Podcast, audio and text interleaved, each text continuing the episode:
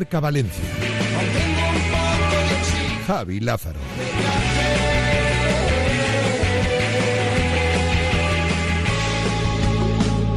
Solo la inmensidad y no funciona un segmento. Se ha paralizado el sensor de movimiento. Intento respirar, se ahoga en vano mi esfuerzo. El frío aumenta y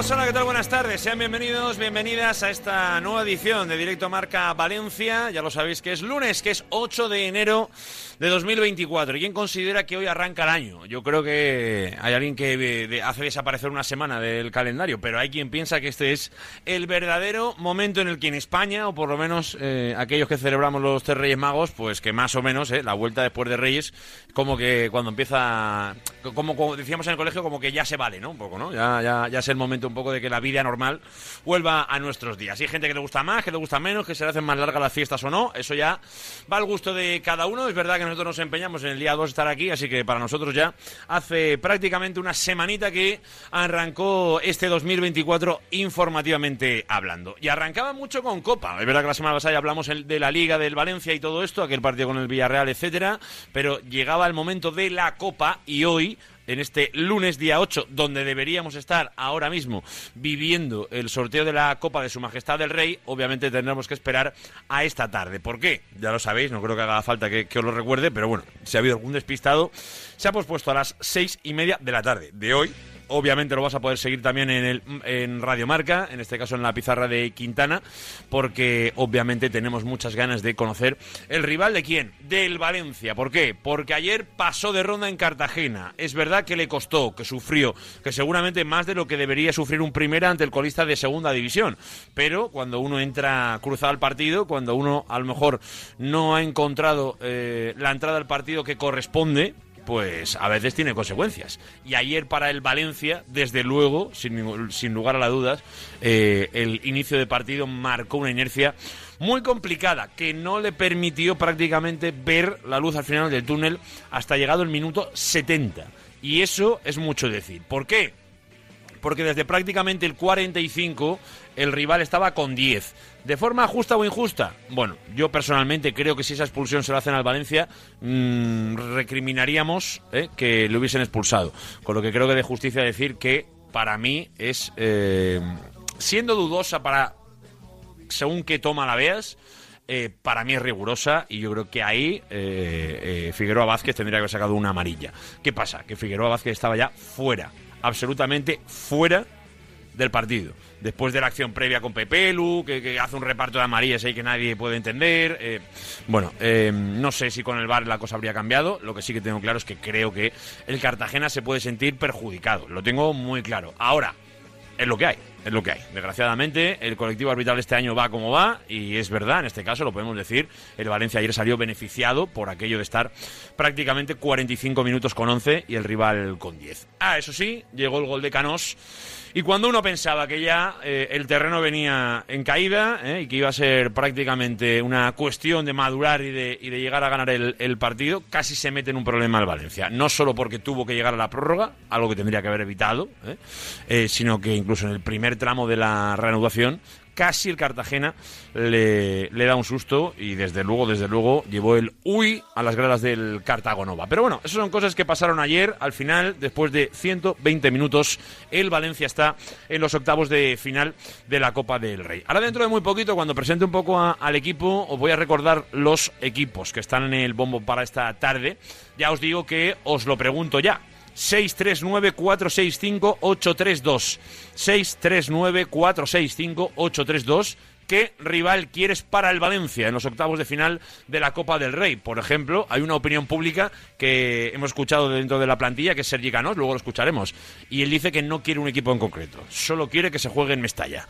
Eh, muy de Canós, ¿eh? Por cierto, soy muy fan, lo digo ya, más allá del fútbol, ¿eh? de lo que pasa en el césped, de verdad me declaro fan incondicional además lo digo muy, muy, muy, muy, muy, muy, muy, muy seguro, eh, de las ruedas de prensa de Canós. Lo digo abiertamente.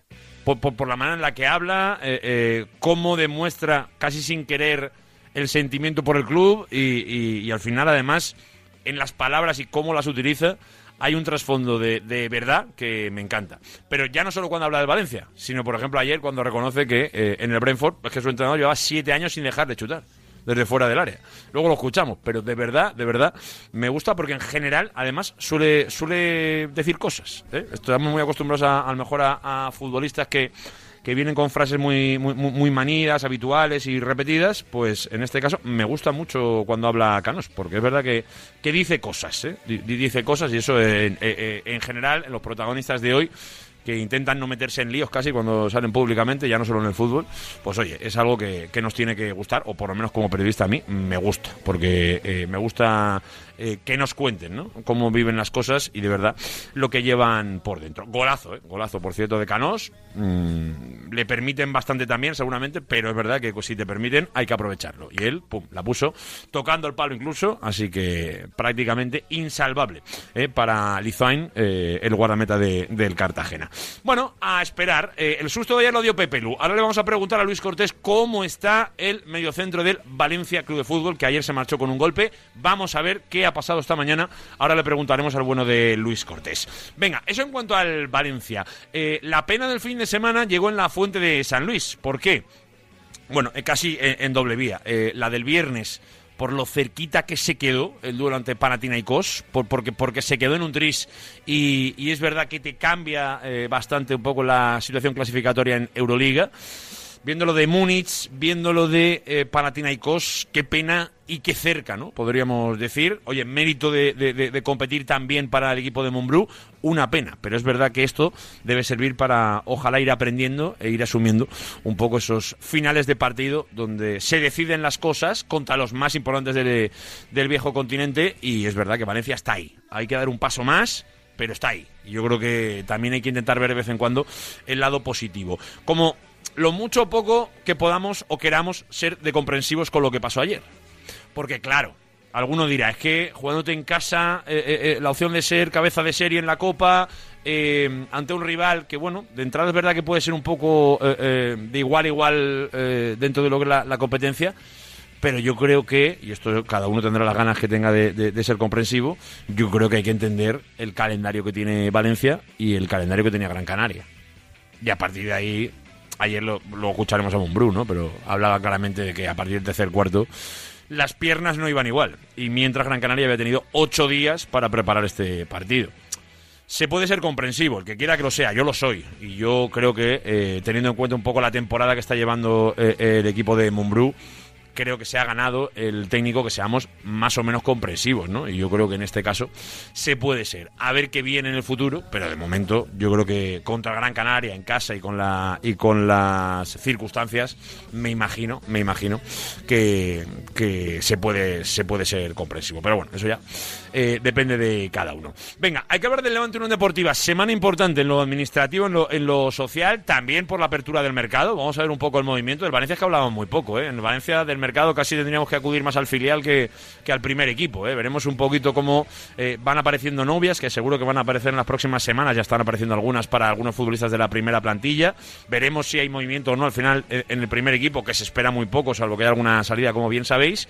Pero es verdad que en líneas generales el mercado está ya para todos, el Levante eh, incluido. Así que vamos a ver qué pasa un cantero, por ejemplo, entre, entre otros. Eh, eso en cuanto al Levante Unión Deportiva, que es verdad, es verdad, ya empieza a pensar y a mirar fijamente en el compromiso del fin de semana ante el Albacete. Eh, ganó el Leleman conqueridor, ganó el Levante femenino, perdió ayer, no lo pudo hacer ante el Atlético de Madrid el Valencia, en el Puchades. Bueno, pues un fin de semana que ya nos va trayendo, claro que sí, poco a poco, competición y más que todavía se tiene que ir sumando. Tendremos hoy Gabinete Marca, tendremos hoy Anderson Grossi con nosotros, vamos a escuchar a los protagonistas del fin de semana y por supuesto te vamos a escuchar a ti en el 639-465-832. ¿Qué rival quieres en Copa para el Valencia? Ya lo sabéis, que es un poco lo que os pedimos hoy en el WhatsApp de Radio Marca Valencia. Venga, es la 1 y 15 minutos de la tarde. Por cierto, ya os anuncio eh, que cuando acabemos hoy a las 3, hoy vuelve sin ataduras. ¿eh? Hoy, a partir de las 3, ya está preparado Pedro Morata, también está Alex Alfaro, por supuesto,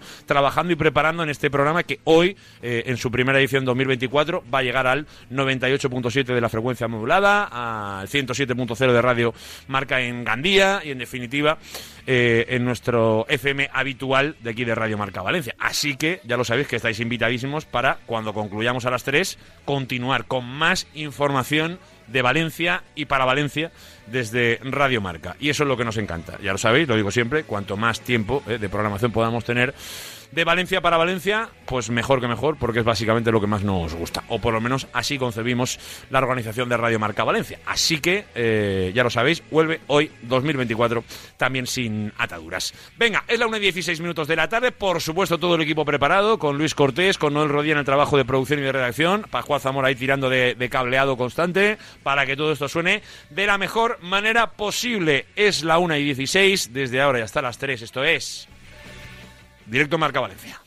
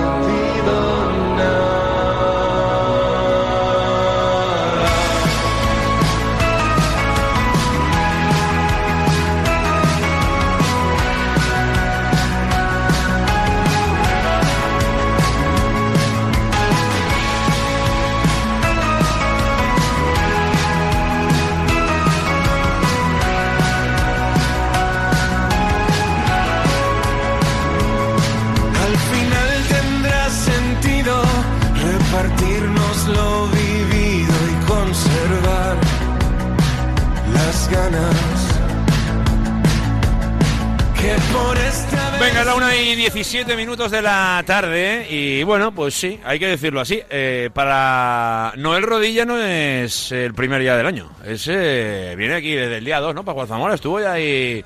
Dale, que te pego. Hola Noel Rodilla, buenas. Hola Javi, ¿qué tal? Muy buenas tardes. Y eso que el Levante todavía no ha competido, pero es verdad que el baloncesto nos ha dado mucha guerra estas navidades, ¿eh? Sí, sí, no ha parado, no ha parado. Lamentablemente no con buenas noticias para Valencia Basket, pero desde luego que, el baloncesto es así. Eh, empieza tarde, pero cuando empieza no para hasta el mes de junio. Solo una pregunta rapidísima. ¿Eres de los comprensivos o de los que no? Yo soy comprensivo porque creo que hay calidad. Eso es verdad, eso es verdad. Y con Luis Cortés eres comprensivo, menos, ¿no? Para nada, para, Para nada, un ¿no? vividor, un vividor. Aquí El- estamos currando desde el día 1. El día 8 de enero aparece por aquí. Bueno, vaya, pa- para corregir, eh, apareció ayer que estuvo en, en Castalia también. Hola Luis Cortés, buenas.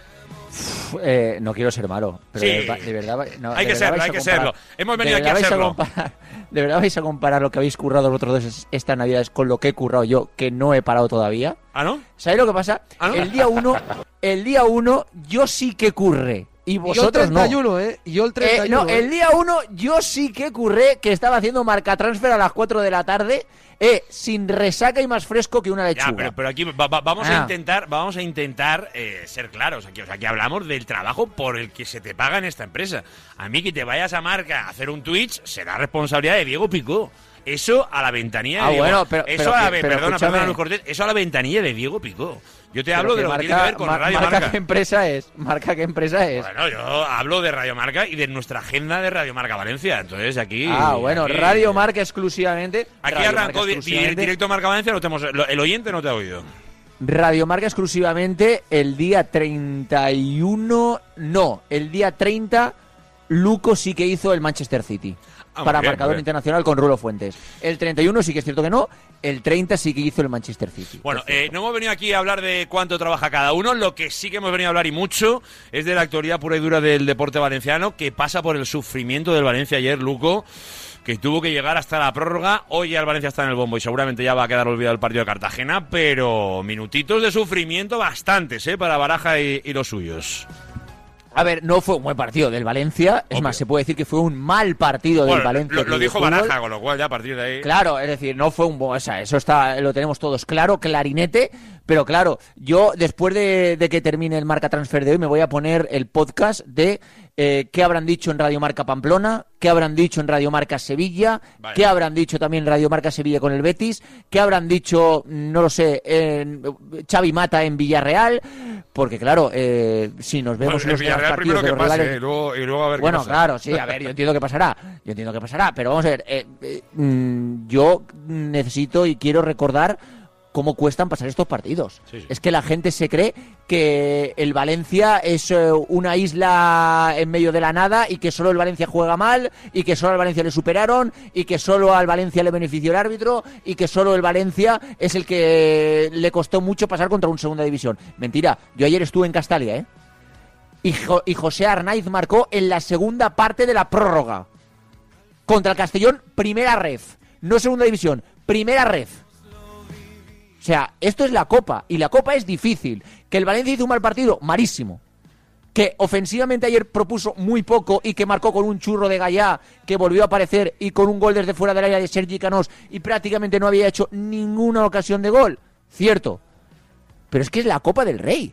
Es que la Copa del Rey se pasa y se llega así. Si no, recordar la Copa del Rey que ganó Marcelino, cómo fue pasando las eliminatorias el Valencia. Y, y todos los equipos. Es que ayer, ayer me recordó un exjugador que jugó aquí en Valencia de Osasuna, que Osasuna llegó a la final de la Copa del Rey la temporada pasada desde 16 de final ganando los partidos en la prórroga. Sí, sí, es verdad. Lo recordamos. Desde ¿eh? 16 de final ganando los partidos en la prórroga. Señores, que es la Copa del Rey. Ahora, ahora, yo no voy a quemar la falla, ¿eh? A mí no me llaméis para decir. Pero que nadie va a quemar la falla. Si es que a ti te, No, no, gusta, me te, veo, gusta el drama, vamos. Es que te, gusta, Lo único que estamos analizando es el partido de ayer. Y el partido de ayer nos Malo, dice malo, que el Valencia malo, no estuvo bien, hombre, ya está. Que malo, por eso digo que pasado mañana, incluso, incluso en 20 minutos igual ya se nos ha olvidado el partido de ayer. A mí ya se me ha olvidado. Pero yo creo que hoy eh, todavía hay que, hay que pensar, sobre todo por una cuestión muy clara, que es la de la autocrítica, la del aprendizaje, la de la mejora, porque vendrán partidos similares eh, que se puede extraer de todo esto. Y Baraja, para mí, que para mí es la clave de todo esto, para mí es que los protagonistas no, no vivan en un mundo paralelo. A mí, si ayer sale Baraja y dice, no, hombre, no, hemos jugado muy bien, pero hemos tenido mala suerte y al final... Entonces dice, pues eh, no, no. Ahora Baraja sabe, y, lo dice y luego lo escucharemos, pues que desde el principio el equipo salió un poco cruzado, que tendría que haber salido más enchufado el partido, que luego ya le tocó ir a remolque y que eso es muy complicado. Y yo no estoy de acuerdo cuando luego te ves con un equipo se- de segunda que se pone 1-0 en casa, que además tiene una expulsión, que mete ahí una línea de 5, una línea de 3, con un tío ahí eh, basculando para, para dar mucha guerra y mucho problema, pues eso me cuesta, cuesta, porque a cualquier equipo le, le- le cuesta abrir murallas de ese, de ese tipo. Pero bueno, la idea es no llegar a ese punto y el Valencia ayer seguramente no estuvo fino tampoco con el balón en los pies. Eh, mucho, mu- mucho, mm, hemos visto al Valencia mucho mejor esta temporada de lo que lo vimos ayer en, en Cartagena. Eh, entiendo que tu opinión será muy diferente, Noel, ¿no? Pero, pero extremadamente diferente. Ponerme Luco el caso de la Copa del Rey. La Copa del Rey, los equipos de primera división sufren porque no juegan con la misma intensidad que en Liga. Eso es así, juegan con jugadores menos habituales y hasta. Pero ponerme, por ejemplo, el caso del Sevilla, que ayer jugó contra, sin lugar a dudas, uno de los mejores equipos de segunda división, que es el Racing de Ferrol, por ejemplo, y comparándomelo con el Cartagena, que sí, que el Valencia ayer jugó un partido nefasto. Pero me quedo con la frase de la rueda de prensa de Baraja, que es que no nos podemos permitir este tipo de lujos, porque ayer el Valencia salió a, a, pues, a pasearse pensando que el partido lo iba a ganar con mucha facilidad y con mucha, eh, eh, no sé, eh, superioridad. Pero ayer, por ejemplo, vimos también el partido del Barça con tal Barbastro, que el Barça pensaba que iba a ganarlo fácilmente y al final 2 a 3. Sí es cierto que el penalti llegó en el último minuto, pero le costó y sufrió muchísimo, tuvo algunos sustos, pero la Copa del Rey Que sufrieron todos. primera- Que, que sufrieron Vale, todos bueno, claro, porque no Burgos, juegan con intensidad la misma que la liga. Ya está. Porque, porque el, el- si, los, si un equipo lo juega con la intensidad de la liga, como sí hizo el Athletic Club de Bilbao, que le metió tres a Leibar, ganas fácilmente a un equipo de segunda pero- Pero división. ese es un derbi. Esa es la Eso es un realidad. derbi, es distinto. Es un derbi, Ah, no, no, no, no, no, no, no, no, no, no lleguemos a esa justificación de todo, ni esa crítica. eh, me, parece muy bien que pa- parece que cada uno estéis en un extremo, pero creo que seguramente el intermedio es lo correcto. Se puede hablar de un mal partido, pero tampoco hace falta que eh, dramaticemos más de la cuenta y simplemente, pues oye, que, se aprenda un poquito de esto. Creo que este tipo de partidos ya no van a pasar vale, Valencia porque, porque salvo que pase la Arandina, ya va a ser muy difícil que, que se encuentre un perfil de partido como este, porque Tenerife yo creo que ya es otro estatus.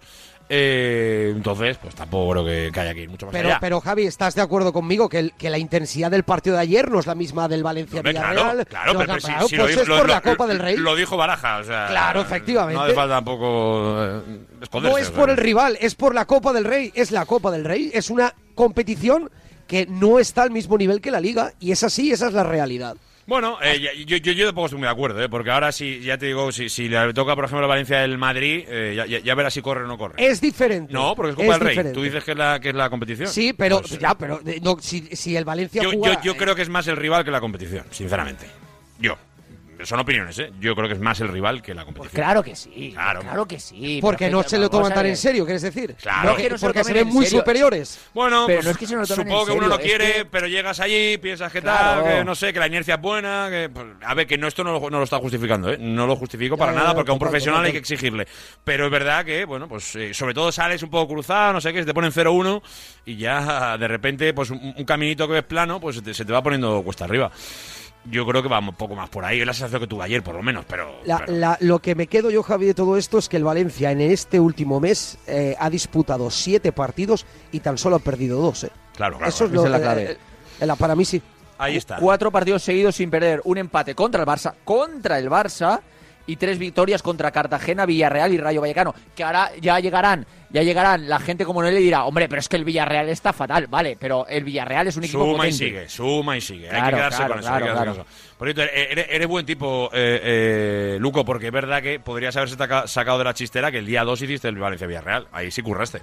Ah, ahí sí que te curraste. Pero yo estoy Claro, aquí para claro, pero, eso para, pero hacer el para mí el Valencia no es un curro. Para Eso mí hacer Valencia es Ir a Mestalla, ¿eh? Ir a Mestalla, fíjate, Claro. fíjate, ir a Mestalla. Claro, claro, Venga, claro, un claro. E27, que nos vamos a quedar obviamente con el Valencia y con toda su información, escuchando protagonistas y pensando un poquito en el sorteo, por lo que os preguntamos en 639-465-832. Pero antes quiero despedir a, a Noel Rodilla en este primer tramo informativo, donde sobre todo quiero hablar de baloncesto, porque eh, se ha quedado eh, eh, a la orilla Noel, tanto en Euroliga como ayer, sobre todo con, con esa Copa del Rey en juego, a la orilla de los dos. Y eh, antes te preguntaba si eres de los comprensivos, porque obviamente es verdad que el ritmo competitivo que tiene el equipo de Mumbrú, yo entiendo que a veces es difícil mantenerlo, eh, teniendo en cuenta el tipo de rivales que ha tenido en las últimas semanas. ¿eh?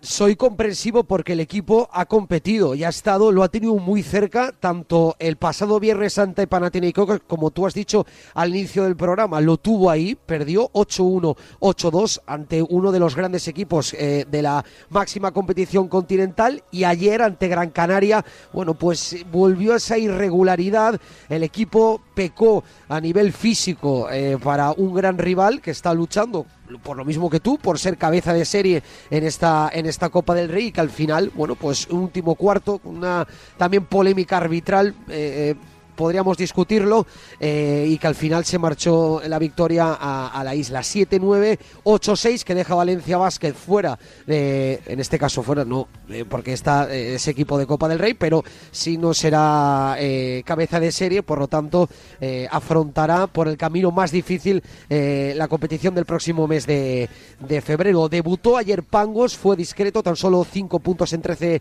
minutos jugados y el equipo ya piensa por qué mañana vuelve la competición continental, eh, recibe el equipo de Mumbrú a Zalgiris y el próximo jueves ante el Real Madrid nada más ni nada menos. Pues lo iremos contando, claro que sí, como no puede ser de otra manera. En las chicas, eh, bueno, buena victoria frente a Guernica y en general, pues ya la mirada puesta en la Euroliga, porque es que sí que ahí sí que no hay opción al traspié. Eh, lo de esta semana. Así es, victoria fácil de- del equipo de Rubén Burgos, 7-2-5-9 este pasado sábado, el día 6 y este ya el miércoles eh, a intentar la machada en Euroliga el próximo miércoles a las 6 de la tarde ante el Sepsi. No hay que olvidar que Valencia Basket es quinto a dos victorias del cuarto clasificado. Venga, y antes de escuchar a los oyentes, te hago la última, Noel, que es el Levante. Porque te pregunto directamente si hay alguna novedad importante deportivamente y, sobre todo, eh, el mercado está abierto. Estamos a día 8. Eh, ¿Prevés movimientos, muchos, pocos o regular? No el rodilla. A nivel económico prevé- preveo pocos, eh, porque Levante no puede afrontar eh, ningún tipo de fichaje. Lo Yo que sí que pienso más en salida que entrada. eh, Claro, efectivamente, en este caso sí, porque los compañeros de, eh, de la cadena SER eh, anunciaron que Cantero eh, quiere la carta de libertad para marcharse a eh, para marcharse del Levante. Veremos si finalmente eh, entre el jugador y el club eh, confirman su salida, no ha tenido mayor protagonismo y veremos si finalmente saldrá en este mes de enero. A nivel deportivo, Javi, la buena noticia es que Postigo se ha unido junto a todos sus compañeros a la sesión de entrenamiento y junto a Bezo son las dos, eh, los dos hombres propios que volverán a la convocatoria. Esperemos que Iván Romero, que también estaba en la lista para volver al partido junto a sus compañeros a la convocatoria para el partido el próximo sábado ante el Albacete, bueno, pues pueda contar también eh, Javi Calleja con el, con el jugador de Levante. Te mando un abrazo grande, Noel. Un abrazo, Javi. Hasta ahora, Noel Rodilla, una y 30 minutos. Y los oyentes de Radio Marca, ¿qué, ¿qué dice? ¿Qué dice la terapia? ¿Qué dice la familia? Como siempre aquí. En directo Marca Valencia, 639-465-832. Por cierto, antes de escucharos, el ganador de la porra del viernes es, que lo tengo por aquí, que no podía entrar, Ignacio Coloma. Ignacio Coloma es el ganador de la porra, que hoy no le he llamado porque estaba ocupado el, el buen amigo. Así que, pero él ya, es, ya es conocedor de que es el ganador. Ocho acertantes, ocho empates a uno. Lo que tuvimos el pasado viernes. Uno de ellos era Ignacio Coloma. Venga, 639-465-832, el WhatsApp de Radio Marca Valencia. Hoy con la terapia de los oyentes de Radio Marca. Venga. Pues que más o menos, ¿eh? La vuelta después de Reyes. ¡Ay! Otro tangazo más, Cartagena, ya lleváis dos. Otro, ¿eh? Madre mía. Es verdad, Madre verdad. mía. Hay veces que hay que A decirlo. ver si sale hoy el Luco rajando. Vaya tangazo, vaya expulsión que te ha sacado el hábito de la banca. Hasta luego, Lucas. O Javi. Rafa desde Formentera, ¿Pero qué es a esto? por el Real Madrid, a vivos, que es lo que se merecen. A por el Madrid, ¿eh? Ha dicho, ¿no? Sí, sí. Y ha dicho Buenas tardes, Javier de Náquera. Yo para el Valencia, la verdad es que tal y como está el equipo, el Alavés estaría bien, el Villarreal o el Unionistas o el Celta en casa, pero siempre que pueda ser en casa, como dice Canoso. Sí, sí. El, el factor Mestalla puede ayudar mucho.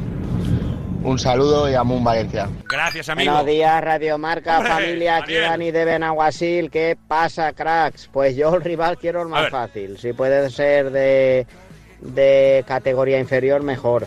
Lo mejor el rival más fácil. Y si es de nuestra categoría, también, que sea el más fácil y que juguemos en Mestalla.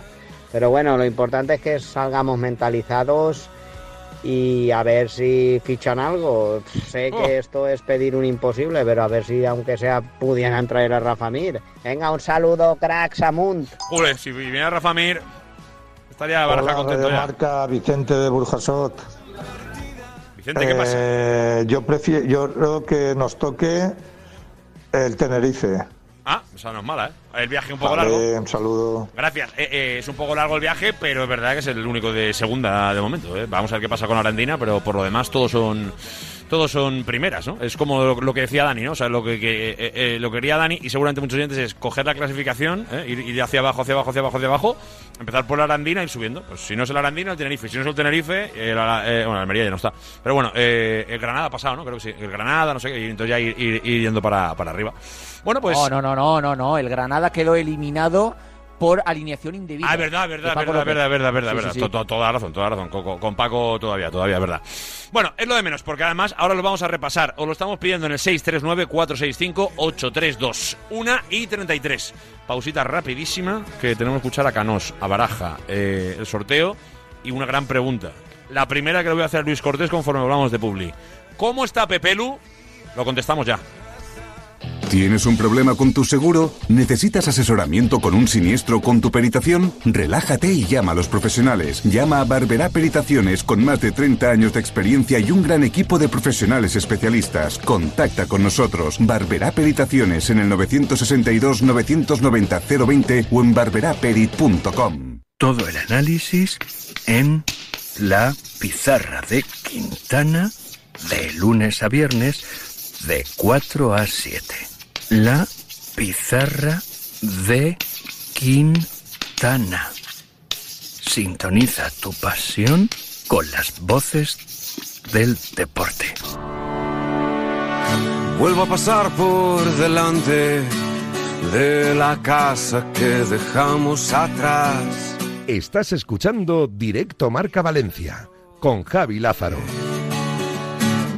y se te veía en paz. Cowboys de la A3,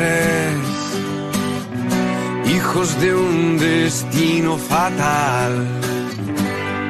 Cowboys de la A3, camino al mar.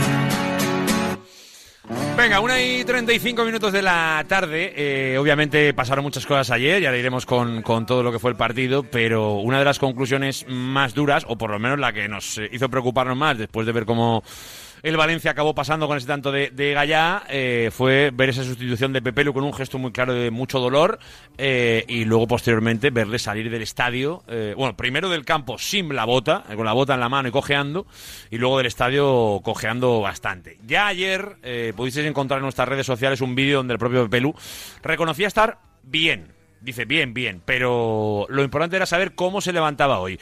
Por eso, Luis Cortés, cuéntanos qué sabemos de Pepelu, cómo está Pepelu, cómo está uno de los nombres más importantes de este Valencia Club de Fútbol.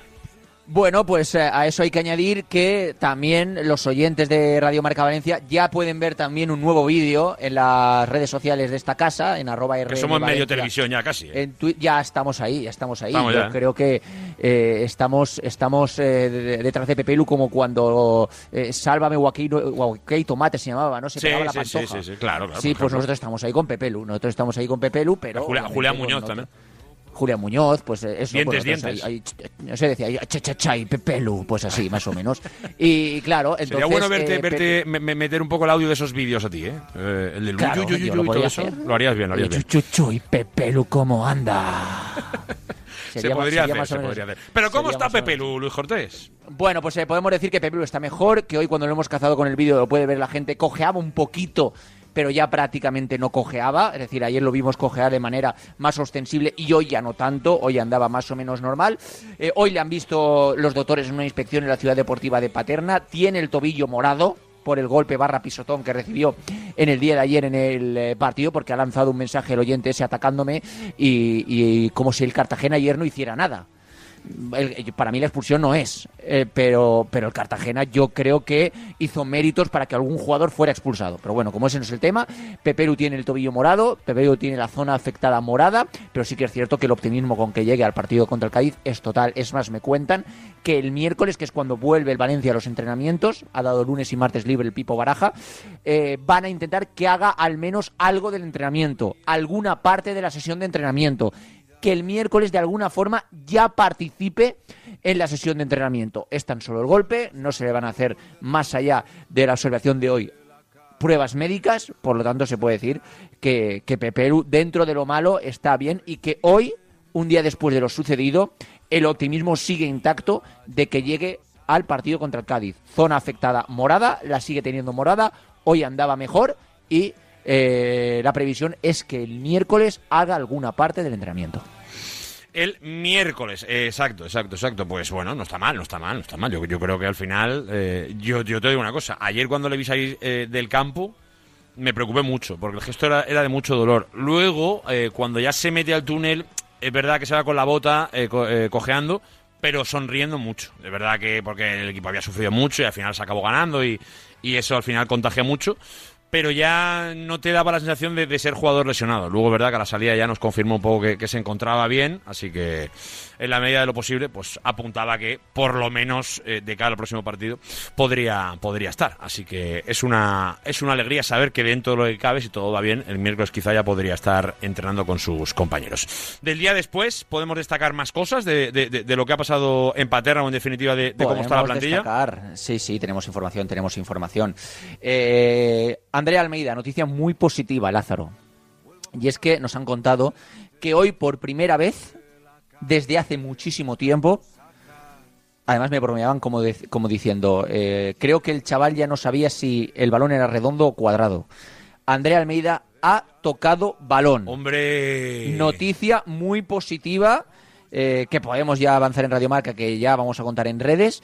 El futbolista hoy ha tocado balón con ejercicios suaves, calmados, no muy fuertes, pero hoy ha tocado balón. Y además, tras el ejercicio con balón, con botas de fútbol, la sensación del jugador ha sido muy positiva muy positiva. Hay que andar con pies de plomo porque es una lesión difícil, que hoy estás bien, mañana estás peor, pero después de hoy hacer ejercicios con balón suaves después de mucho tiempo, la sensación una vez finalizado ha sido muy positiva. Eh, ¿Cuál es el planning de los eh, servicios médicos del Valencia con Andrea A Almeida a, ver, partir de ahora? Desde luego, eh, yo, desconocía que iba a contar Luis Cortés esto y me parece una noticia muy importante, ¿eh? muy importante porque es de esos, entre comillas, fichajes que tenían llegar ahora y que para Baraja lo va a ser por todo lo que ha jugado hasta, hasta el momento. ¿Cuáles son esos plazos, Luis Cortés? No, plazos eh, exactamente O la idea, no se ponen como tal, pero el proceso es que van a alternar ahora días de carga fuerte de trabajo, de, de te meto una sesión fuerte de curro en la ciudad deportiva de Paterna con días de descarga. Por ejemplo, eh, ponte que mañana martes te pegamos un chut de adrenalina fuerte con cargas de trabajo y le metemos caña a la zona afectada y, ma- y pasado mañana ya descargamos.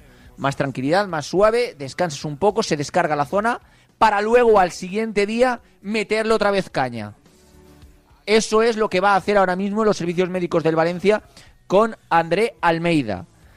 O sea, noticia positiva, sobre todo porque hoy, después de mucho tiempo, el futbolista ha tocado balón y sobre todo, cuando ha terminado la sesión, lo que le ha transmitido a los servicios médicos es que la sensación había sido positiva, que se encontraba mejor. Ahora los servicios médicos van con una calma tremenda. Tremenda porque, claro, eh, a mí lo que me trasladan es que, claro, es que es una lesión tan, tan fastidiada que hoy estás bien y mañana te levanta pues, pues, pues, pues, con otra sensación diferente. Pero por ahora, positivismo, Lázaro. Es una noticia, pero además con mayúsculas. Lo único que nos faltaría para que todo esto fuera redondo es que la evolución fuera la que los doctores esperan y sobre todo el jugador que tiene que tener unas ganas absolutamente locas de entrar en una dinámica normal de entrenamiento con todo lo que conlleva y luego obviamente el de volver a la propia competición. Pero para dar esa noticia, que es la de que eh, Almeida juegue, hay que contar la noticia que acaba de contar Luis Cortés en Radio Marca a la una y 40 minutos, que es que empieza a tocar balón Andrea Almeida definitivamente y que a partir de ahora se van a aumentar las cargas para la vuelta al colectivo. Noticia importante porque es que además eh, en otro contexto de Valencia Club de Fútbol, pues no sé si le daríamos tanta relevancia. Hoy nos da la sensación, veremos lo que nos dice el mercado de aquí al día 31, que es casi el fichaje más, más, más, más eh, posible para Rubén Baraja. Hoy, hoy. Eh, no sé si, si habrá alguna salida, algún movimiento, algo que nos pueda eh, eh, sorprender el, el club, pero hoy Baraja está más cerca de que le fiche nadie. No será con dinero, será con recuperación médica. Pero para la segunda vuelta y en definitiva para arrancar el tramo final, quién sabe si va a poder contar definitivamente con Andrea Almeida. Pero eso es gracias a que ya empieza a tocar balón y te lo cuenta hoy Luis Cortés a la 1 y 40 minutos en este directo Marca Valencia. Eh, pues la verdad es que eh, como análisis ya lo digo, eh, es esa figura es una pieza que a Baraja desde luego le vendrá muy bien, ¿eh? porque en un día como ayer, por ejemplo, era un buen día para haber visto el propio André. Obviamente hay que tener paciencia y llegar a donde llegue.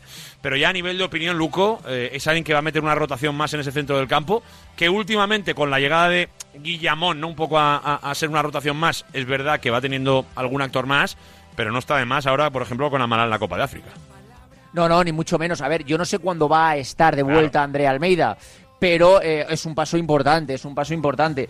Em, yo sinceramente pienso que Andrea Almeida es un jugador clave en el Valencia y para mí, cuando componíamos la alineación del Valencia en verano, Andrea Almeida era titularísimo en mi equipo. Yo creo que Andrea Almeida te va a dar mucho y te puede dar mucho.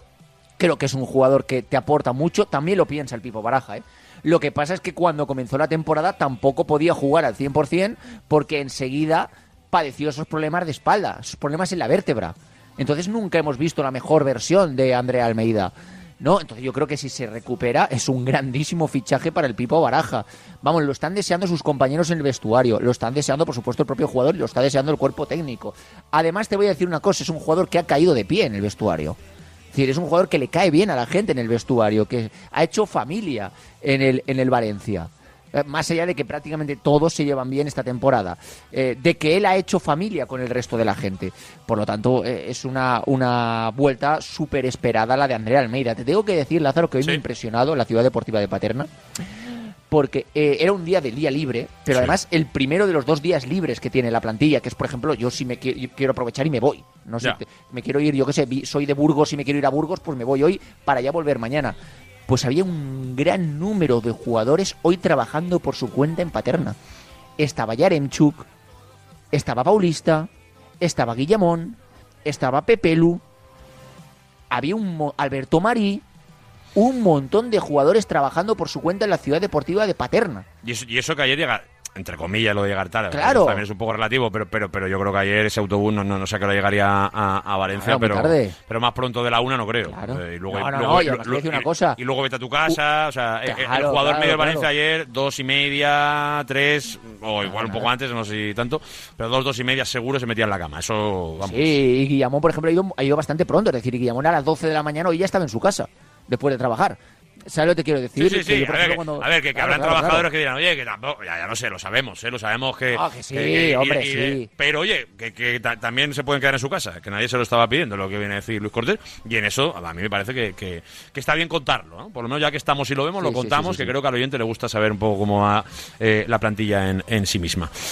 Eh, pues hombre, se queda un día después bastante interesante, ¿no? Bastante interesante porque Sí, es, verdad, sí, es sí. verdad que en, en definitiva, eh, a la espera de eh, un sorteo que va a llegar esta tarde, que yo, por ejemplo, antes de repasar lo que pasó ayer, porque además creo que dentro de muy poquito tenemos que despedir a Luis Cortés, eh, ¿a ti qué te gustaría en el sorteo? A ver, a mí me gustaría, ahora, ahora mismo es que no sé si va a pasar eh, Salamanca, me gustaría el Tenerife, claro. A mí me gustaría el rival más débil, siempre, siempre. Porque yo creo que el Valencia, aún sufriendo, puede ganar. Y si ya te plantas, por ejemplo, hipotéticamente te toca un... eh, imagínate que el Salamanca vence al Villarreal y que pa- pasó al Tenerife, si te toca un Salamanca o te toca un Tenerife y le ganas, tú es que ya te plantas en cuartos de final, ¿eh, Lázaro? Cuidado, ¿eh? Que ya te plantas No, en no, cuartos no, de final. claro. Ahora, ahora, eh, es eh, que... el resumen es sencillísimo. Ganas dos partidos, estás en semifinales. Claro, Ahora y además de eso, claro, bueno, claro. Si, si no me toca ese, me gustaría el Alavés. El Alavés me, me parecería un, un rival. El, el Alavés en Mestalla sería fantástico. El Alavés en Mestalla, Ha pasado yo no sé poco, qué ¿eh? elegir. Sí, sí, yo no sé qué elegir. ¿El Tenerife fuera de casa o el Alavés en casa? No sabría qué decirte, la verdad, no sabría qué decirte. Pero el Alavés, si no me gustaría el Alavés. Me gustaría el Alavés, pero por, en casa. por recordar, ¿eh? para aquel que a lo mejor no, no, no- los tenga todos controlados, aparte de ese uni- Unionistas Villarreal que esta tarde se, se disputa o se, o se finaliza, eh, Tenerife de segunda división, que obviamente si te tocase te tocaría eh, viajar al Heliodoro, obviamente lo mismo si pasara a Unionistas, los demás, eh, sorteo puro, pu- puede ser en casa o fuera. Real Sociedad, Barcelona, Athletic Club, podría ser el Villarreal también, Sevilla, Osasuna, Celta de Vigo, Mallorca, Real Madrid, Alavés, Rayo Vallecano, Girona o Getafe. Esos son los equipos. Ah, y Atlético de Madrid, perdón, que me, lo dejaba. Eh, esos son los equipos. Pues hombre, Rayo, Alavés, ¿no? Son equipos Mallorca, Celta de Vigo. Yo creo con los que puedes competir. Hoy en, que- en Mestalla, un Sevilla, pues bueno, mejor que no, pero ¿por qué, por qué no? Bueno, a ver qué pasa. Eh, Tenerife allí, son muchas opciones, sí, sí. Mm, difícil, eh, yo, yo creo que sería más de descartar que de elegir, fíjate lo que te digo.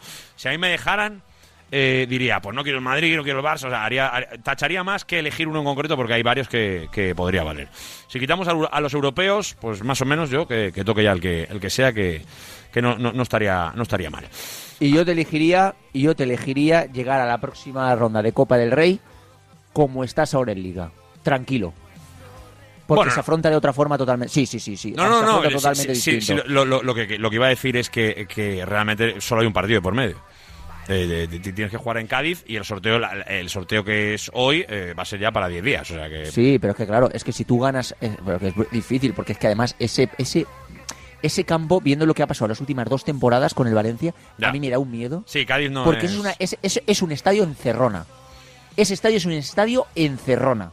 Para el Valencia que desde luego lo va a ser bien, y más ahora para el Cádiz como está. Claro, que lo me parece muy bien que sea un estadio encerrona, ¿eh? Claro, que me parece claro. un estadio. Que, que bien que. O sea, bueno, bien no. Me parece muy mal que falten al respeto a los aficionados del Valencia, ¿eh? O que vaya por delante.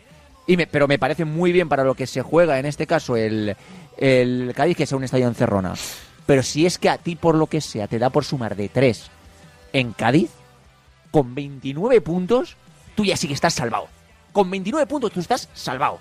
La- en la primera jornada de la segunda vuelta. O sea, es que te quedan 18, Claro, eh, die- estaría ya 18 salvado. partidos. Entonces tú vas. claro, entonces tú vas a con quien te toque a la próxima ronda de la Copa del Rey, vas con los titulares.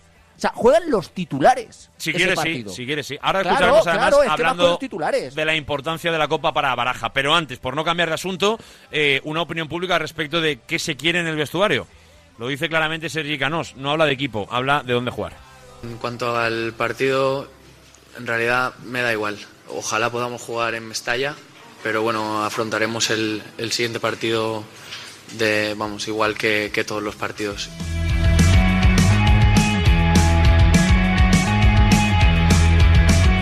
Es Sergi Canós, 1 y 50. Eh, Luis Cortés, vamos cerrando desde Paterna, ¿no? Prácticamente no queda nadie. Por cierto, visita de Lato, de Tony Lato, ¡Hombre! hoy a la ciudad deportiva de Paterna para, eh, aprovechando que tiene dos días libres, pues ver a los compis, estar con ellos un poquito, una buenísima relación con Luis Guillamón, etcétera. Mañana día libre, aunque vendremos yo creo que también aquí para ver eh, cómo caza la perrita, que diría mi abuelo en el pueblo. Y poquita cosa más, Lázaro. Pues eh, no me parece poco, sino todo lo contrario. Te ha dejado la noticia de la mañana, la ha contado Luis Cortés, y es que André está de vuelta con el balón. Ahora veremos si puede volver con el grupo más pronto que tarde, que esa sería, ojalá, la gran noticia que nos faltaría por contar. Eh, Luis Cortés, te mando un abrazo muy grande. Venga, un abrazo, chao, chao. Hasta ahora, desde Paterna. Ahora repasamos más cosas que tienen que ver con el Valencia y con lo que viene por delante, incluso con Baraja, Canós. Y oye, eh, no podemos olvidarnos de algo importantísimo que pasó ayer, que fue el debut más importante eh, eh, con la edad más temprana en el Valencia mm, Club de Fútbol que es eh, la figura de Otorbi, que ayer superó a Diego Rivera. Pero antes, mensaje 639-465-832. Porque, insisto, ¿qué rival quieres tú para la Copa del Rey? Cuéntanoslo, 639-465-832. Buenas tardes, Radio Marca. Pues hombre, yo si pudiera elegir, elegiría al Alavés, claramente. Y me da igual en Mestalla que en su campo. Creo que el Valencia es bastante superior y el Alavés estará más pensando en el descenso que en la Copa del Rey. Y Vamos poco a ver. se habla, porque ayer estuve escuchando la retransmisión del Castellón de eh, los temazos que ha sacado la IA sobre Luco Cortés.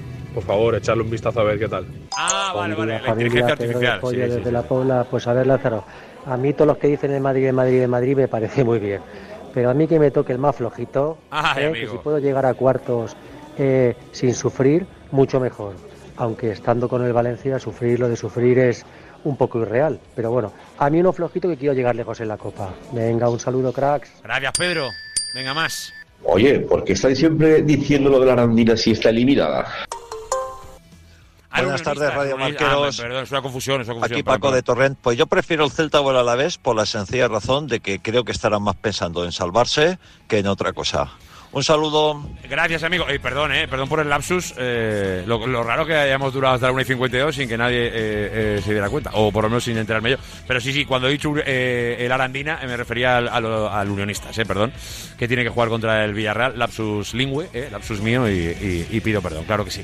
639-465-832, os lo recuerdo, Atlético de Madrid, Getafe, Girona, Rayo, Alavés, Real Madrid, Mallorca, Celta de Vigo, Asuna, Sevilla, Unionistas o Villarreal, Athletic Club eh, de Bilbao, Barcelona, Real Sociedad o Tenerife. Rivales posibles para el Valencia. ¿Quién quieres tú? 639-465-832. Palets Castillo, número uno de la fabricación de palets con madera sostenible en España. Palets Castillo es uno de los cinco mayores productores de palets de Europa. Palets Castillo, empresa del sector del embalaje en madera con más de 90 años de historia y experiencia. Patrocinador oficial de los equipos femenino y masculino del Club Deportivo Soneja. Descúbrenos en paletscastillo.com y en el 964 13 27 27 en Soneja, Castellón. Imagina que el universo digital es un espacio con muchas puertas y que cada puerta que abres te acerca más a tus hijos. ¿Cuántas abrirías? El universo digital de tus hijos e hijas es todo un mundo. Más puertas abres, más lo entiendes. Descubre cómo en FAD.es.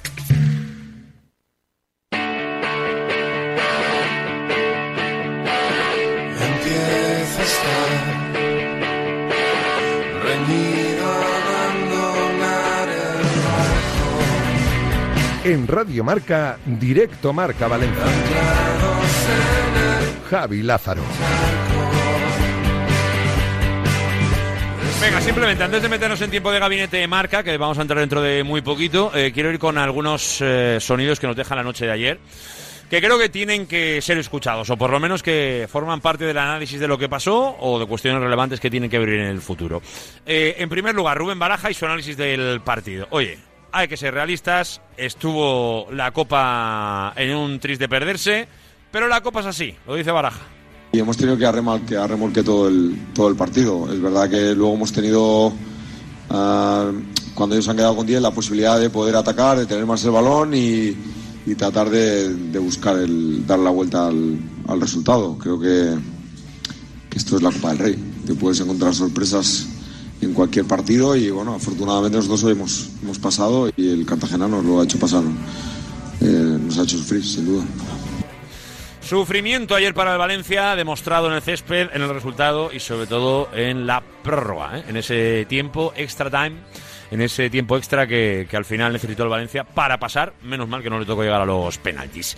Pero la Copa es mucho o poco para el Valencia este año. Para Rubén Baraja es importante hasta dónde puede llegar este Valencia o por lo menos qué obligación se pone el entrenador.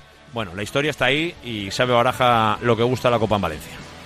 Bueno, es una competición que nosotros le damos valor, eh, que queremos tratar de llegar lo más lejos posible, por, porque nuestra historia nos lo exige así, nuestro club, nuestros aficionados tienen una especial ilusión en esta competición y bueno, eh, ahora lo importante es estar en el siguiente bombo y a ver cuál es el, el sorteo y, veremos. Eh, al final esto es hay que irselo ganando con los, con los partidos eh, y cuando tienes la posibilidad de pasar rondas, pues es una competición bonita, sin duda. Y tanto que lo es, por eso el sorteo es tan importante, ¿eh? porque todo lo que pueda suponer plantarse en unos cuartos de final, oye, yo lo digo, eh, eh, a mí no me parece. Con este Valencia con el que estamos conviviendo en los últimos tiempos, creo que hay que ser realista y dejar de lado, obviamente, los culpabilidades y, y la responsabilidad de mérito, ni que el Valencia es más que esto y todo esto. Me refiero, sí, ese discurso lo tenemos claro, el bajar la exigencia y todo lo que queramos, pero disfrutar de unos cuartos de final de Copa es una cosa gorda ya, ¿eh? Para el momento en el que estamos. Quedarán ocho, ¿eh? Eh, para eso hay que ganar un, un partido primero. Pero me refiero que lo que está en juego puede ser muy bonito. Y más si, por ejemplo, es en Mestalla. Unos cuartos de final en Mestalla con cualquier rival es, es emoción. Luego pasará lo que tenga que pasar. Pero solo pongámonos en esa situación. Y estoy seguro que todos los que aman al Valencia están deseando que se pueda dar. Pues a cruzar los dedos y ojalá el sorteo sea, sea benévolo con el Valencia Club de Fútbol. Así que, a ver, sobre todo, por lo que como decía Canós, el objetivo de, de poder jugárselo en casa.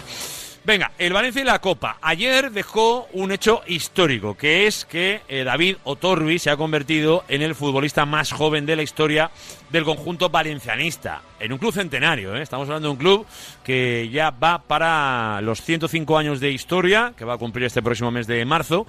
Y bueno, en la jornada de ayer, un chico con 16 años, 2 meses y 19 días acabó siendo eh, pues una de las efemérides seguramente más importantes de la historia del club. Por ser, evidentemente, el más joven. Es un futbolista valenciano de padres nigerianos y que ha pulverizado ya ese récord que ha tenido durante, bueno, casi 30 años el bueno de Diego Rivera. Eh, el año 94 fue y él tenía en ese momento 16 años y 359 días. Eh, lo ha superado en prácticamente 6 meses. ¿eh? Prácticamente, prácticamente. Así que la enhorabuena.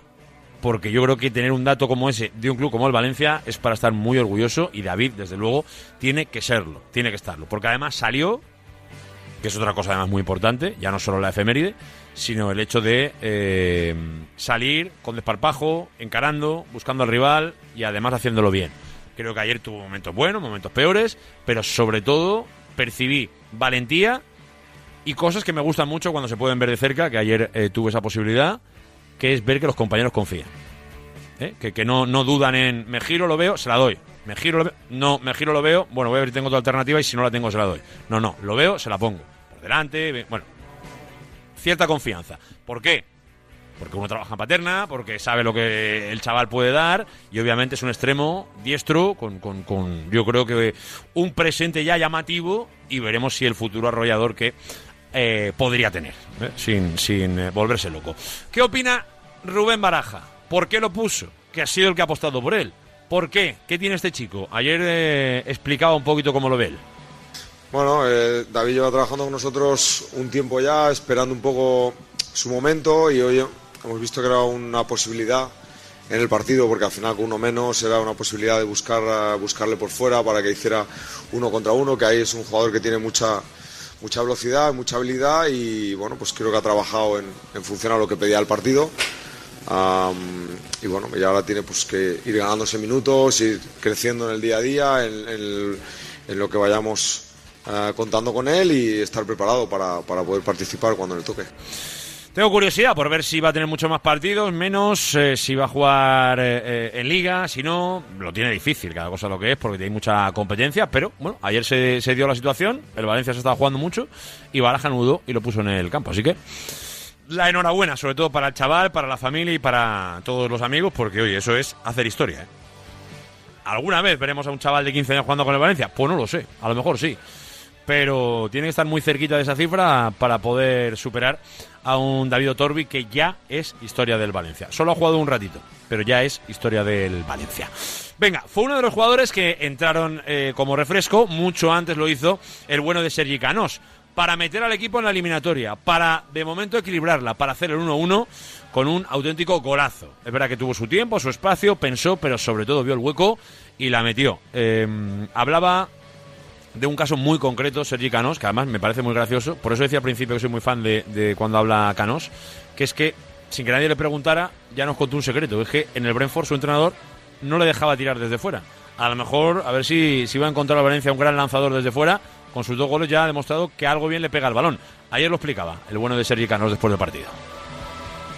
És complicat perquè he estat 7 anys Brentford i eh, l'entrenador no me deixava xutar des de fora de. Entonces jo crec que ara estic en un moment que com tinc llibertat i, i el míster i, bueno, i Xema em reiteren de que tinc que provar des de fora l'àrea perquè ells pensen que te, tinc un bon, un bon llançament, el qual jo crec que també el tinc, el que passa que estic, he estat set anys que no, no m'han deixat, però, però sí estic molt content de que m'estiguen eixint les coses i, i seguiré provant i, i perquè confie molt, molt en, en mi. Qué cosas, ¿eh? Qué cosas. Habría que preguntar al entrenador por qué. Eh, eh, ¿En qué momento es un problema que alguien que hace algo bien lo pudiera hacer en el equipo, ¿no? Mm, Llamativo, cuanto menos. Pero cosas de la Premier, imagino. ¿eh? Imagino. Y un último sonido, antes de meternos de lleno en el gabinete marca. Eh, esto es una parte que yo creo que habitualmente cuando se habla públicamente por parte de los protagonistas siempre se habla de forma positiva. Y vamos a escuchar a Canos hablando del ambiente en el vestuario. El otro día el Valencia quiso sacar un vídeo eh, a través de, de sus redes sociales y a través de su web donde sobre todo se percibía un poco el buen rollo, ¿no? Eh, la amistad, eh, el colegueo, ¿no? Un poco interno del, del vestuario. Ayer le preguntaron a Canos por este hecho que habitualmente nos parece siempre importante, ¿no? El ambiente de vestuario. Pero sinceramente se transmite. Yo no sé si el tiempo lo cambiará, pero de momento es verdad que es un ambiente positivo, sano, de confianza. Ayer, preguntado Canós, respondía así.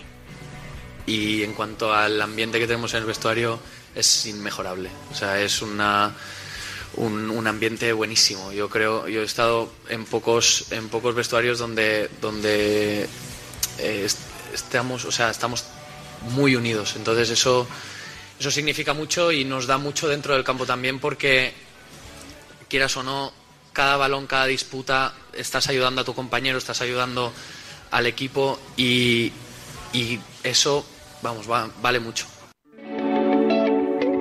Dale, Pepu.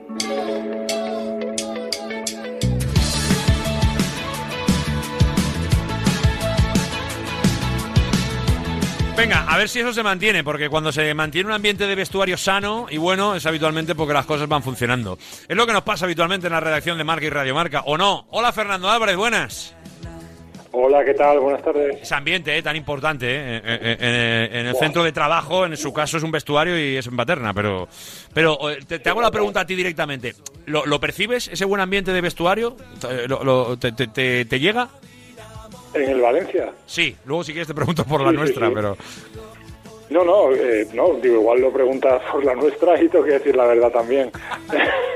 Creo, creo que prefiero que no, eh, también te digo. Ah, no, no, sí que se nota.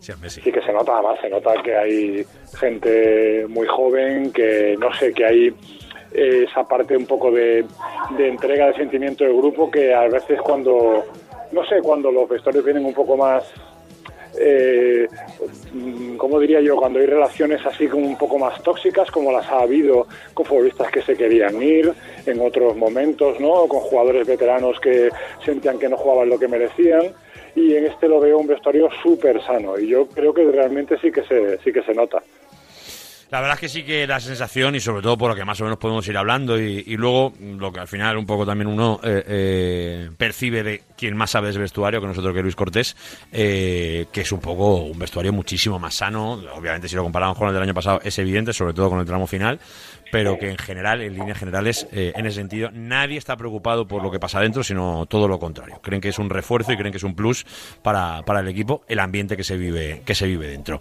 Siempre importante para el colectivo y sobre todo de Radio Marca, el buen amigo Jorge Segura. Hola Jorge, buenas. En algún momento la he liado también. Bueno, yo, pero, pero en todos los marca, vestuarios ¿eh? pasan cosas, De esa, Jorge. de, de esa, Fernando, te podía contar alguna, pero bueno, es que Sí, pues, sí. era, eran, eran muchos años, mucho tiempo, y bueno, es que hubo un momento que éramos muchos, con lo cual era, era impeminable. Pero sí, sí, gran ambiente en Marca y Radio Marca, en unidad editorial en general, y lo del Valencia se ve. Ha dicho Fernando y es una realidad. Eso lo ves, ¿no? Con, con gestos, cuando, cuando llega un gol o cuando llega alguna situación que a lo mejor no es tan alegre, es complicada, ves el lenguaje gestual de los jugadores y, y se deja ver. Eso Mira, luego no, quiere, no quiere decir que eh, sume mucho, pero en la mayoría de los casos, desde luego, el tener un ambiente así lo que no hace es descontar, que ya es importante. De hecho, eh, invito a. Bueno, la gran mayoría lo habréis visto, pero eh, la reacción al gol de Gaya de ayer. Eh, a- a- mira, alguien- que estuvo ayer en el Cartagonova también es Quique Mateo. Hola, Quique, buenas. Hola, ¿qué tal, Javi? ¿Cómo, cómo estáis, familia? Buenas tardes. Bueno, lo primero que tengo que decir es que eh, sobre el ambiente de Radio Marca, lo único que puedo decir al respecto, además de forma muy rotunda, es que hay un ambiente cuando está Luis Cortés y hay otro cuando no está. Es lo único que puedo confirmar. Sí, eso cambia, además eso seguro, cambia. seguro que nadie me lo va a rebatir. Nadie, nadie, nadie. eh, Pero vamos, eh, yo, yo el Pues ya primero, yo el primero. Pues buenas tardes. Na- nadie está diciendo que mejor o peor, nadie lo ha No, no, dicho. no, nadie lo ha dicho. diferente, Diferente, efectivamente. Diferente. Pero digo que como, como muestra del ambiente de ese vestuario del que hablaba Canos. Eh, ¿Cómo eh, saltó el banquillo, no? eh, y, y la mirada de Gaya. Eh, el, el gesto ese de complicidad, porque es de medio risa, de yo no quería, de se ha metido un poco sin querer, y, y sale todo el banquillo, pero, pero, pero todos envueltos en unas risas de esas, de, de, de- Ah, de pues, complicidad, de complicidad, sí. A ver, lo primero que hay que decir que yo creo firmemente que el vestuario quiere algo más que estar en octavos de final de la Copa y ese gol significa ese algo más. Sí. ¿Vale? Eh, que quizá nadie dice públicamente porque nadie lo va a hacer, porque no se atreven y porque el mensaje interno es otro, pero la realidad es, en la Liga no nos alcanza, pero la Copa, el Valencia ha jugado dos finales en los últimos cinco y eso, y eso le pone mucho internamente al vestuario. Yo creo que eso es una reacción que tiene parte que ver con lo que vimos ayer, con el 1-2. Y luego creo que este buen ambiente que todos vemos, porque además, joder, eh, Fernando, Jorge, tú y yo, ¿cuántos años siguiendo al Valencia? Eh, en algunos casos muy, muy, muy de cerca. Claro, hemos visto muchos ambientes y sabemos muy bien lo que eso significa para bien o para mal. El de este año es de chicos jóvenes, sin maldad, perfil bajo, y los veteranos, bueno, los veteranos, llámalo veterano. Ayer el más veterano en el campo, en el equipo titular, tenía 24 años, que era Correia.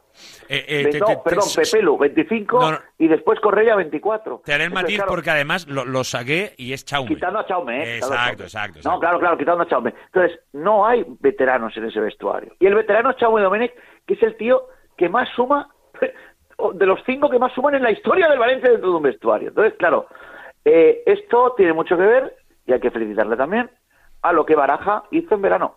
Baraja dijo, vale, no vamos a pichar, muy bien, pero este, este, este y este fuera por lo que fuera, por lo futbolístico y por lo no futbolístico. Entonces, em- el vestuario que vemos hoy lo empezó a fraguar Baraja sacando lo que no quería que le enturbiara lo que ahora vemos.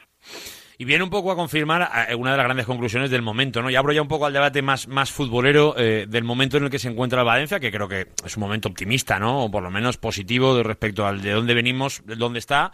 Pues oye, ya vemos en Liga un poco con, con- cierta solvencia eh, respecto al teórico objetivo inicial de, temporada y ahora encima en la Copa continuando.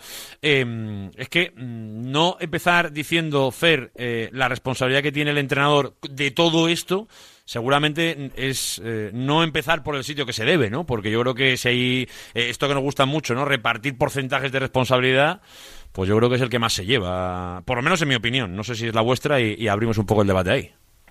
La mía también. Yo cuando el, cuando el Valencia cierra la, la primera vuelta, que no es ya solo con su victoria del Villarreal contra Villarreal, sino cuando se juegan los partidos de miércoles y jueves, eh, yo focalizo el, eh, esta fotografía estática de la jornada 19 en la que el equipo está muy por encima de lo esperado por la gran mayoría, la focalizo en Baraja. Y de hecho se lo pregunto el viernes en la rueda de prensa, ¿no? Que un equipo con 26 puntos, con eh, noveno en la tabla, es verdad que quedan 19 partidos, pero me parece que el gran mérito de lo que de lo bien que está funcionando el Valencia es del entrenador. Evidentemente, si los jugadores no funcionan, si los jugadores no responden a esa meritocracia que él ha querido eh, implantar, si los futbolistas no rinden eh, con un sistema en el que él lo que quiere es conceder cuantas menos ocasiones mucho mejor, pues no, ob- obviamente no vas a estar donde estás. Pero creo que, la, que hay mucho mérito por parte de un entrenador que ha sabido aglutinar, por una parte, a un cuerpo técnico que cada uno venía de un sitio, que eso es muy importante y tiene un mérito eh, un poco como lo que hablábamos antes de la relación del vestuario, el buen rollo, lo de Radio Marca, las redacciones, pues eso es igual, el aglutinar y luego el convertir a un equipo de, de niños en los que ayer entró un chiquillo, como él mismo lo dijo, que también tiene bastante mérito, en, en un equipo que rinde en primera división. Algunos no daban el nivel en verano o había muchas dudas y se buscaban cesiones a otros equipos, incluso de segunda. Y están jugando, están entre el 11 titular por minutos de este Valencia que, que está funcionando francamente bien. Así que estoy de acuerdo contigo, Javi, que para mí la mayor parte del mérito es de Rubén Baraja. Jorge, yo creo que eh, a muchos, y yo siempre lo digo, y no me importa recordarlo porque creo que, es de justicia, a muchos no- no- no- nos ha cambiado la opinión, además de una forma relativamente rápida y, con muchos argumentos, Baraja, porque cuando llegó, sobre todo en la situación crítica en la que llegó, a algunos nos parecía que, que a lo mejor no era la apuesta ideal por parte del club y obviamente que lo está siendo. Tal y como eh, son las circunstancias actuales de este Valencia, desde luego se ha adaptado, yo no sé si habría alguien que se podía adaptar mejor, pero que se ha adaptado fantásticamente bien Baraja, esa es la realidad. Sí, sí, totalmente. Vamos, es que lo más importante en este caso, eh, además en el trabajo de un entrenador y cuando llega una situación difícil en un club y en un equipo, es sacar resultados y obtener buena- buenas clasificaciones, buenos puntos y, y que, digamos, eso contribuya también a dar cierta tranquilidad desde el equipo y estabilidad al resto del club, ¿no? Eh, aunque los dirigentes no, no, no la tengan. Y además pasa una cosa, mm, tuvimos una época en la que los exjugadores que habían sido eh, exitosos durante su época como futbolista, como fue evidentemente el caso de, de Rubén Baraja en el Valencia, y que llegaban muy jóvenes a los banquillos, pero muy preparados, ¿no? Por la formación que, que iban teniendo, eh, funcionaban bien. Pero luego ha habido ahí un impasse donde, donde digamos que esa sensación ha ido cayendo y, ha- y han empezado a llegar que no que no son que fueron muy exitosos hablo en general eh como jugadores pero luego eh, no han funcionado tan bien como entrenadores no y, y, seguramente eh, salvando las distancias tanto el caso de, de Baraja como el de Xavi Alonso que es el otro que yo más veo no por ejemplo en en Alemania de, los más recientes en su caso todavía aún más no están haciendo funcionar bien. Y claro, yo por eso tenía esa duda en el caso del Pipo, ¿no? Eh, más allá de que sabíamos que era un gran jugador, pues si era iba a ser capaz de plasmar eh, esa calidad que él tenía luego en el banquillo, más allá de la formación que haya tenido para ser entrenador y además con un bagaje muy corto. Y es más que evidente, si es que lo- con lo que tiene, con la gente tan, no solo con lo que tiene, sino con la gente joven que está incorporando y además constantemente o cada vez más, eh, yo creo que se puede hacer eh, poquito poquito mejor se podría hacer. Pero no obstante, no hay que pedir disculpas por poner en duda que alguien que no, No, ha entrenado claro, claro nunca que no, en primera claro que no. división y que no le ha ido bien en segunda, porque no es un entrenador. Pero en no creo que nadie haya división- pedido disculpas, ¿Verdad? pero- No, no, pero quiero decir pero que se puede decir que- estaba equivocado y no pasa nada. No, no, no, no, no, no, no, no, no, no, no, no, no, porque tener dudas sobre alguien que no ha entrenado nunca en primera división es lógico. Por lo tanto, no hay que pedir disculpas después, porque lo que pase después nadie lo sabe. Pero a priori había entrenadores más capacitados para sacar del barro a un equipo de primera división, porque la experiencia es muy importante en estos casos. Con lo cual, yo fui el primero que dudé del rendimiento de Baraja, porque, vamos, y él mismo dudaría, pues si no había entrenado nunca en primera, ¿cómo vas a saber cómo es la cosa, no? Otra cosa es lo que pasó después. Lo que pasó después es que yo creo que la gran virtud de Baraja, para mí la gran virtud de Baraja, más allá de lo táctico, a ver, yo, yo creo que Valverde es el mejor entrenador eh, tácticamente leyendo partidos que yo he visto en el banquillo de Valencia. El mejor, ¿vale? Creo que la gran virtud de Baraja es que él ha sido capaz de leer no lo que pasa en el césped en los 90 minutos, sino leer todo lo que pasaba alrededor del vestuario para empezar la gestión por ahí. Hablo de la crispación de la grada con Peter Lim. Lo primero que hizo es aunar a la grada con su equipo, decisivo para la salvación. Lo segundo fue detectar muy claro lo que tenía que hacer, eh, leer bien lo que tenía en el vestuario para decidir Cavani va a dejar de jugar, Castillejo va a dejar de jugar, Javi Guerra y Diego López van a empezar a jugar. Esta decisión es decisiva para la salvación. Es decir, que él toma decisiones muy difíciles, muy valientes y que probablemente ninguno habríamos tomado y consigue el objetivo. Entonces, a partir de ahí, su siguiente lectura, porque la del año pasado era salvar el equipo como fuera y lo consigue, pero este año que le exigen solo salvarse, está haciendo una cosa, está dando un paso hacia adelante al respecto, es que está construyendo algo. Pero está construyendo algo en base a esa misma lectura de contexto que ya hizo bien el año pasado en circunstancias muy diferentes. Este año lo primero que pidió es estos tres fuera para que yo tenga un vestuario limpio. Vale, sin jugadores de gran calidad, más corto, pero lo quiero limpio. Y lo quiero para correr, con velocidad. Porque como lo que tengo es juventud, vamos a correr. Entonces él ha leído muy bien. Para mí su gran virtud es que es, lee muy bien el contexto de lo que tiene. O sea, los entrenadores o son muy buenos porque solucionan problemas dentro del campo o son muy buenos porque se adaptan a lo que tienen. Para mí eso es un entrenador. Entonces Baraja se adaptó el año pasado a una situación crítica para salvarla y se ha adaptado este año. No es una situación tan crítica porque ya no empiezas eh, metido en el ajo del descenso, pero está construyendo, no voy a decir de la nada, pero en una precariedad absoluta por culpa del dueño de las acciones. Eso tiene un mérito impresionante, más allá de que luego en lo táctico, que luego al entrenador normalmente se le valoran por los resultados y por cómo mueve piezas durante los partidos, ¿no? Sobre esto, bueno, cada uno tendrá su opinión sobre el Pipo, pero en este contexto de club, para mí lo más importante que ha conseguido Baraja es leer lo que le rodeaba y tomar decisiones en base a eso. Eso ha hecho que la grada esté a muerte con él, que el campo se llene siempre, que los jugadores tengan una, una personalidad que en el campo, que van a muerte con él, que corren como bellacos. Y todo eso compensa la falta de calidad por culpa del IM. Me parece que es que es tan importante eso que lo secundario es si entrena mejor, peor, o su táctica del no sé qué o del no sé cuándo, porque ahí le estamos viendo evolucionar. Él empezó con un 4 4-1-1, él empezó claramente Pepe Lu Javi Guerra, ahora está jugando Guillamón y yo creo que se va a estabilizar Guillamón, Pepe Lu si están bien para poder jugar con dos delanteros, es decir, que en eso él también va creciendo como entrenador porque necesita crecer, pero lo que no está creciendo, porque desde el primer día es un gigante, es en la lectura del contexto que le rodea en el club, Para mí Ah, esa es la ahí- gran ahí- virtud ahí de le, Baraja. le ha ganado por goleada eh, a, a los Bordalás, eh, A todos, Gracia y a compañía, todo, todo, todos, a. Oh, Pero, pero, y súmale, pero, y que además no se queja de lo que no tiene, que es lo que los demás que Claro. acabamos de nombrar explotaron. No, Él pero no. ahí va a decir el matiz yo. ahí va a decir- eh, eh, habrá quien diga, no, es que yo prefiero un entrenador guerrero públicamente y que diga, Meriton, usted no me ficha. Habrá quien quiera eso. Yo he, he pensado siempre que, bueno, por lo menos te ibas con la conciencia tranquila. Es verdad que el tiempo ha demostrado que eso, a veces, y en gran parte, eh, eh, bastante además, era perjudicial para el colectivo. O se ha demostrado que, que el colectivo se dejaba ir en base a eso. Y en eso, en eso ha ganado. Perdón. El, entre- el entrenador guerrero en ese sentido te vale si eh, tiene alguna consecuencia. Es que los entrenadores guerreros no, Claro. no ha habido ninguna consecuencia porque la, la, la- los- el dueño del club, la dirección del club ha seguido haciendo lo que le daba la gana. No, no, y, y han acabado fuera, vamos a ser claros. Con lo cual, y estoy muy de acuerdo con todo lo que ha explicado Quique, lo único que genera, y perdonadme la expresión de verdad, pero es encabronar más el entorno sin ninguna solución. Con lo cual, al final es todo un boomerang negativo el que te regresa.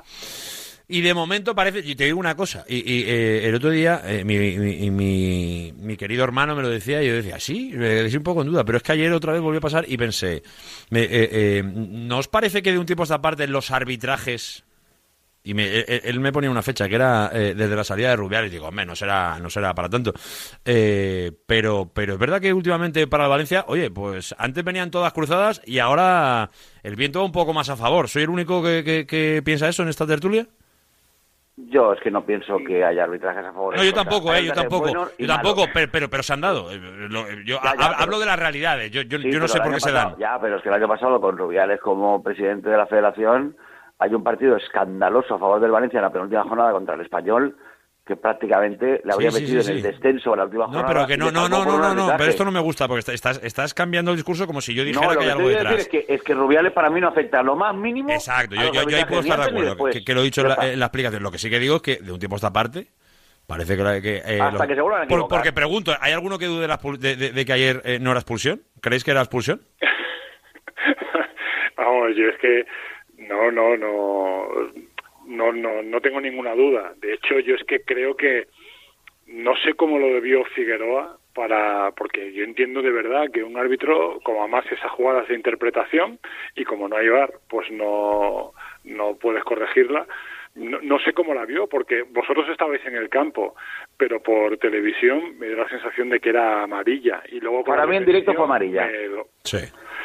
Por eso os lo digo además eh, que, que, que es verdad que igual uno por la tele luego verá que incluso que no sé si eh, parece que le toca menos de lo que le toca pero vamos yo creo que la amarilla por la intención no ya por el golpeo eh, era una Sí, pero no obstante, diez minutos antes, Fernando, que no sé si vio por la tele, diez minutos antes hay una patada sin balón en el suelo a Pepe Lu, que es roja directa.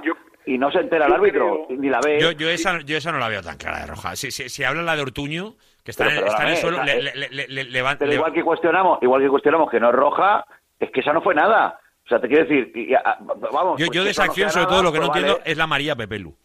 Ahí, ahí es donde creo que el árbitro eh, eh, se- empie- empieza No, a irse un poquito. Ortuño, en realidad, a quien le saca la tarjeta es a otro futbolista Sí, sí, que a, está a- en el suelo. ay, no me acuerdo, Alcalá creo, no me acuerdo. Que le- le- sí, que, que, que es el que un poco le tira la mano en medio al cuello, le va empujando y, y- Eso es. efectivamente, sí, sí. Y ahí es el reparto de amarilla, pero Pepe no hace nada. No, pero claro, pero cuando un árbitro es malo, saca a todo el mundo y se queda tan ancho. Sí, y sí, ya sí, está. sí, sí. Decisión salomónica. Pero vamos, que yo el arbitraje ayer favorece al Valencia, sí. Pero otros días os ha perjudicado. Es que yo es que nunca he pensado, nunca he pensado. decisión. Eh, Claro. Yo, yo sí que creo que favorece esa decisión y ahora no, no, no, no tengo en la cabeza jugadas de esto de lo que se llama arbitraje civilino, de cómo te va minando la moral con decisiones poco a poco, aunque es verdad que eleva mucho el listón de las o lo baja mucho el listón de las tarjetas en la primera parte porque el Cartagena va hay que reconocerlo, va un poco pasado, con entradas fuertes, no violentas, y era comprensible, era un equipo con futbolistas que le doblaban en la edad, eh, vamos, estaba Miquel Rico con un 38 y Otorbi salió en el 80 con 16, que no tienen, o sea, te- lo que quiero decir es que se notaba que había un equipo que se había puesto por delante y que Alarcón eh, hace varias eh, jugadas, no, perdón, Alarcón, Calero, Sí. antes de la expulsión, hace vari- tiene varias internadas, que a mí me parece que hace una primera parte sensacional el Sí, futbolista, pero también de ir muy fuerte, y no sé por qué, si es que no- no sé si va por un poco por ahí, porque dice, pues ahora verás, voy a, voy a pararlo. Y es un error que favorece al Valencia, porque un equipo de primera, que está bien, que sabe a lo que hay que jugar, ante un equipo de segunda, que es colista uno, con uno menos durante 45 minutos, pues lo normal es que empate el partido si no le hubiera dado la vuelta antes. Y todo eso Pero para recordar después- como algo aislado.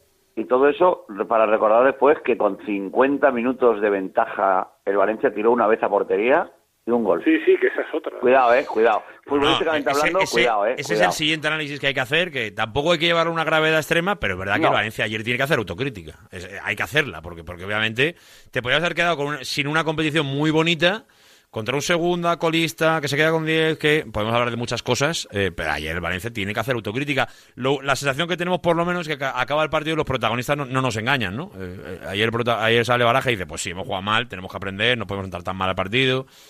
Que al final es lo que hay que escuchar en días como ayer. Eh, El problema es cuando luego salen los protagonistas y, y parecen que el partido está hecho. Pero futbolísticamente hay que tomar nota de ayer, Quique. eh, es- esa es la realidad. Todo lo que lo vimos, que hace falta estar o no estar, verlo por la tele o estar Sí, en el sí. campo. Es que Valencia ayer jugó un partido muy malo en el que fue no fue mejor que el rival en ningún momento y el rival jugó con uno menos desde el final de la primera parte, toda la segunda y la prórroga. Y la, y la gran oportunidad de la prórroga es una parada espectacular Increíble. de Samuel Domenech Sí, que sí. salva la eliminatoria contra un equipo que estaba con uno menos y físicamente, como es normal, destrozado porque llevaba una hora con uno menos. Es que claro, si no si no hace autocrítica Baraja y no analiza que el Valencia podría haber sido eliminado contra 10, pues tendría un problema. Al revés, tiene que ser muy crítico porque el Valencia no sale así en la liga a jugar, ¿eh? El Valencia del Villarreal salió a arrollar al Villarreal. El Villarreal, no el Cartagena. Y no salió así, ¿eh? Contra el Cartagena. Salió al revés. O sea, digamos que el, Villarreal ayer era el Valencia. Y el Cartagena era el Valencia contra el Villarreal. Es que eso no puede ser, sino... Es que esto lo hacen las próximas eliminatorias contra un primera y para tu casa. Pues sí, eh, es, que, es que es la verdad. Eh, yo creo que, eh, Jorge, este es el típico partido que pasado mañana se nos ha olvidado, pero que del que hay que aprender un poquito, ¿no? Por lo menos, porque, porque esto no, se debe repetir. Sí, lo que pasa es que tampoco tienes tantos partidos de estos, ¿no? Quiero decir, no, no sé Sí, lo es verdad que deparará. Claro, no sé lo que deparará el sorteo, ¿no? Vamos a ver qué, qué pasa dentro de un ratito, que tengo que volver yo también ahí a... Ah, ¿Te, te han citado tema. para el Villarreal, sí? Hombre, claro, claro, claro. Hay que Hombre, acabar el trabajo, claro. Si, Ya eh, sabes, claro, claro. si empiezas, esto hay que- acabas. Hay que rematarlo, no sé si lo vamos a rematar eliminando al Villarreal o, o al Unionista, ¿no? Vaya usted a saber, pero bueno, vamos a ver lo que pasa. Entonces sí, claro, este tipo de partidos te tienen que enseñar, pero yo creo que, bueno, en el caso del Valencia esta temporada y sobre todo de todos los chicos jóvenes y de esta plantilla en concreto, tiene que enseñar de cara a la próxima temporada, porque lo normal es que no te vuelvas a encontrar seguramente con un rival de tan inferior categoría, eso seguro, en la próxima eliminatoria, ¿no? Pero claro, tiene que servir de, de ejemplo. Eh, eh, de todas formas, hemos visto descalabros en ese sentido muy importantes también del Valencia históricamente en la Copa. Y yo creo que cuesta aprender de ciertas cosas, ¿no? No, Eh, no, de esto, no se, apre- de esto no se aprende, porque fíjate que todos los equipos de primera Claro, en la claro. elimina- esta eliminatoria han ido con el gancho, lo cual hace- ha- habla de lo bonita que es la Copa, porque es que ha habido muchas prórrogas, ha habido muchas posibilidades de, de destrozos de los de primera, pero para mí lo preocupante no es que sufras, solo faltaba que no pudieras sufrir contra un equipo de segunda, que ahí hay buenos futbolistas en campo del equipo de segunda, no, es que tú, futbolísticamente hablando, no es que te avasallen un poquito, que yo lo entiendo, es que tú tiras una vez a portería en todo el partido.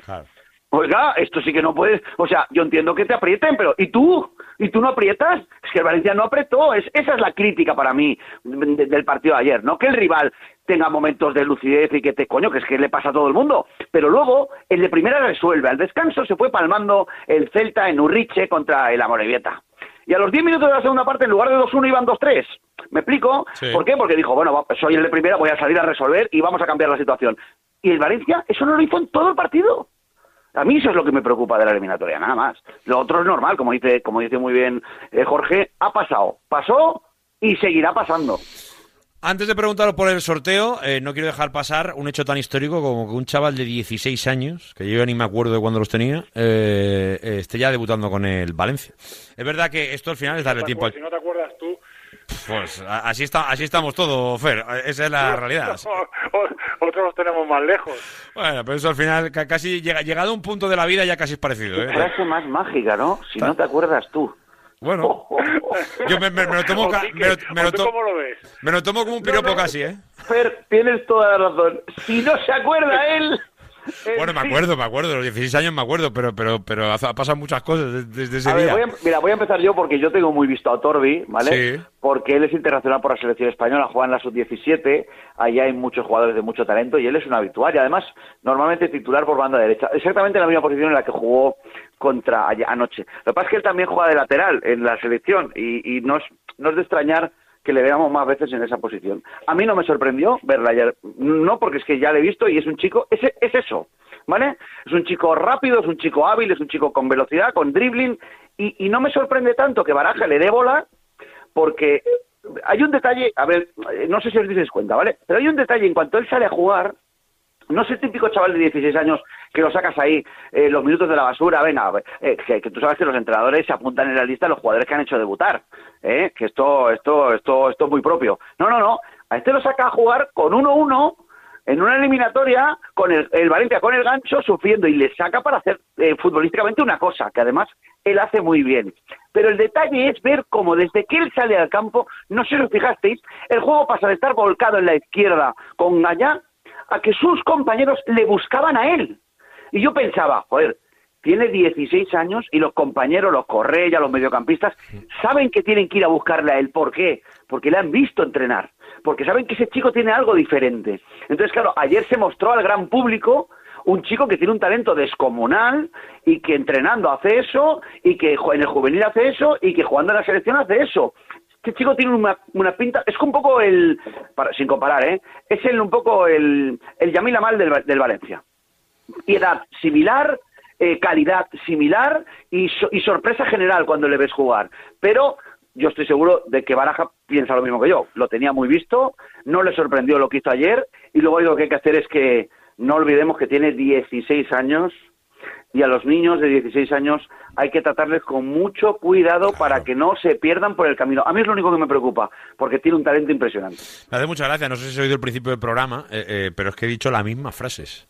Pero las ¿Ah, mismas, ¿eh? Que, que, que, que no solo es que debutes, es ver cómo le tratan los compañeros cuando le buscan, le encuentran. le- Claro, es que, es que el campo... Tal se cual, tal Javi. cual. Es que ha hecho la misma reflexión. El que está viendo el programa entero eh, se habrá dado cuenta. Eh, por eso te digo, no sé si lo habrás oído, pero es que eh, No, no o sea, lo he oído, no. tuve esa misma sensación ayer, porque eh, eh, eh, el habitual es que a veces pasa, y eso, eso es fijarse. Eh, eh, le- hay jugadores que se fían más o menos de- de- Claro, del compañero claro, en cuestión. claro. Y cómo así, levanta la cabeza, cómo mira y cómo cede rápido, o hay veces que levantan la cabeza, miran y dicen, a ver si Y tengo te hace otra no, opción. Al, al otro. No, o busca otra opción. A lo mejor no encuentra ninguna y al final la da, pero gasta un segundo y medio en levantarla, en mi- mirar otras opciones. No, hay, hay veces que, que se nota la confianza enseguida y ayer me per- percibí eso también y eso yo creo que es muy, muy llamativo. Al final con 16 añitos, Jorge, gestionar tanta clase o, o- o- o- o- o un futuro tan importante aparentemente no es fácil tampoco. ¿eh? A- a- hay que ver cómo lo va manejando el club también.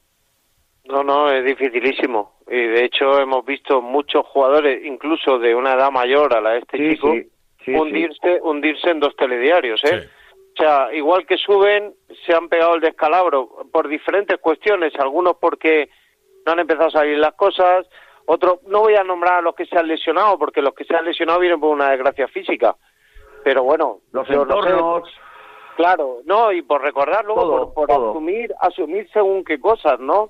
Eh, el caso de Boyan me parece que, mm, que es el más conocido, ¿no? Eh, Boyan que era una superestrella del Barça, de la selección y tal, y el chaval, mira cómo acabó, ¿no? Eh, yendo de aquí para allá y sin acabar de cuajar. Eh, yo creo que hay que ir con mucho cuidado porque efectivamente son niños. Yo el otro día también, con todo lo que le está pasando a Ricky Rubio, recordaba que este debutó con 14 años, que Vaya. todavía era ser más precoz. Pero claro, ¿cómo aguantar esa presión? Como le va a pasar a este chico del Valencia, desde los 16 años, es una presión en la que tienes que estar tú lo más maduro posible, cosa que es difícil con esa edad, es difícil, pero se puede ir estando. Tu entorno todavía tiene que estar más maduro, cosa que a veces es imposible, porque puede haber una parte de tu entorno más cercano que lo esté, pero la otro, el otro entorno que no es tan cercano, pero que te rodea día a día, no, no, no se maneja igual y te vayas subiendo arriba todo el rato. Y luego el club. El club es muy importante. Sí. Y no sé si ahí el club está o no preparado. Esa, esa es mi reflexión. Bueno, Digo Baraja yo creo que sí, ¿eh? No, Yo creo que Baraja A ver, eh, eh, digo- est- digo está no rodeado de chavales. Esperad, esperad. Quiero decir, digo que no lo sé porque yo ya no estoy en el día a día del club. En- Entiendo, ¿me- entiendo lo que explico? dice Jorge, sí.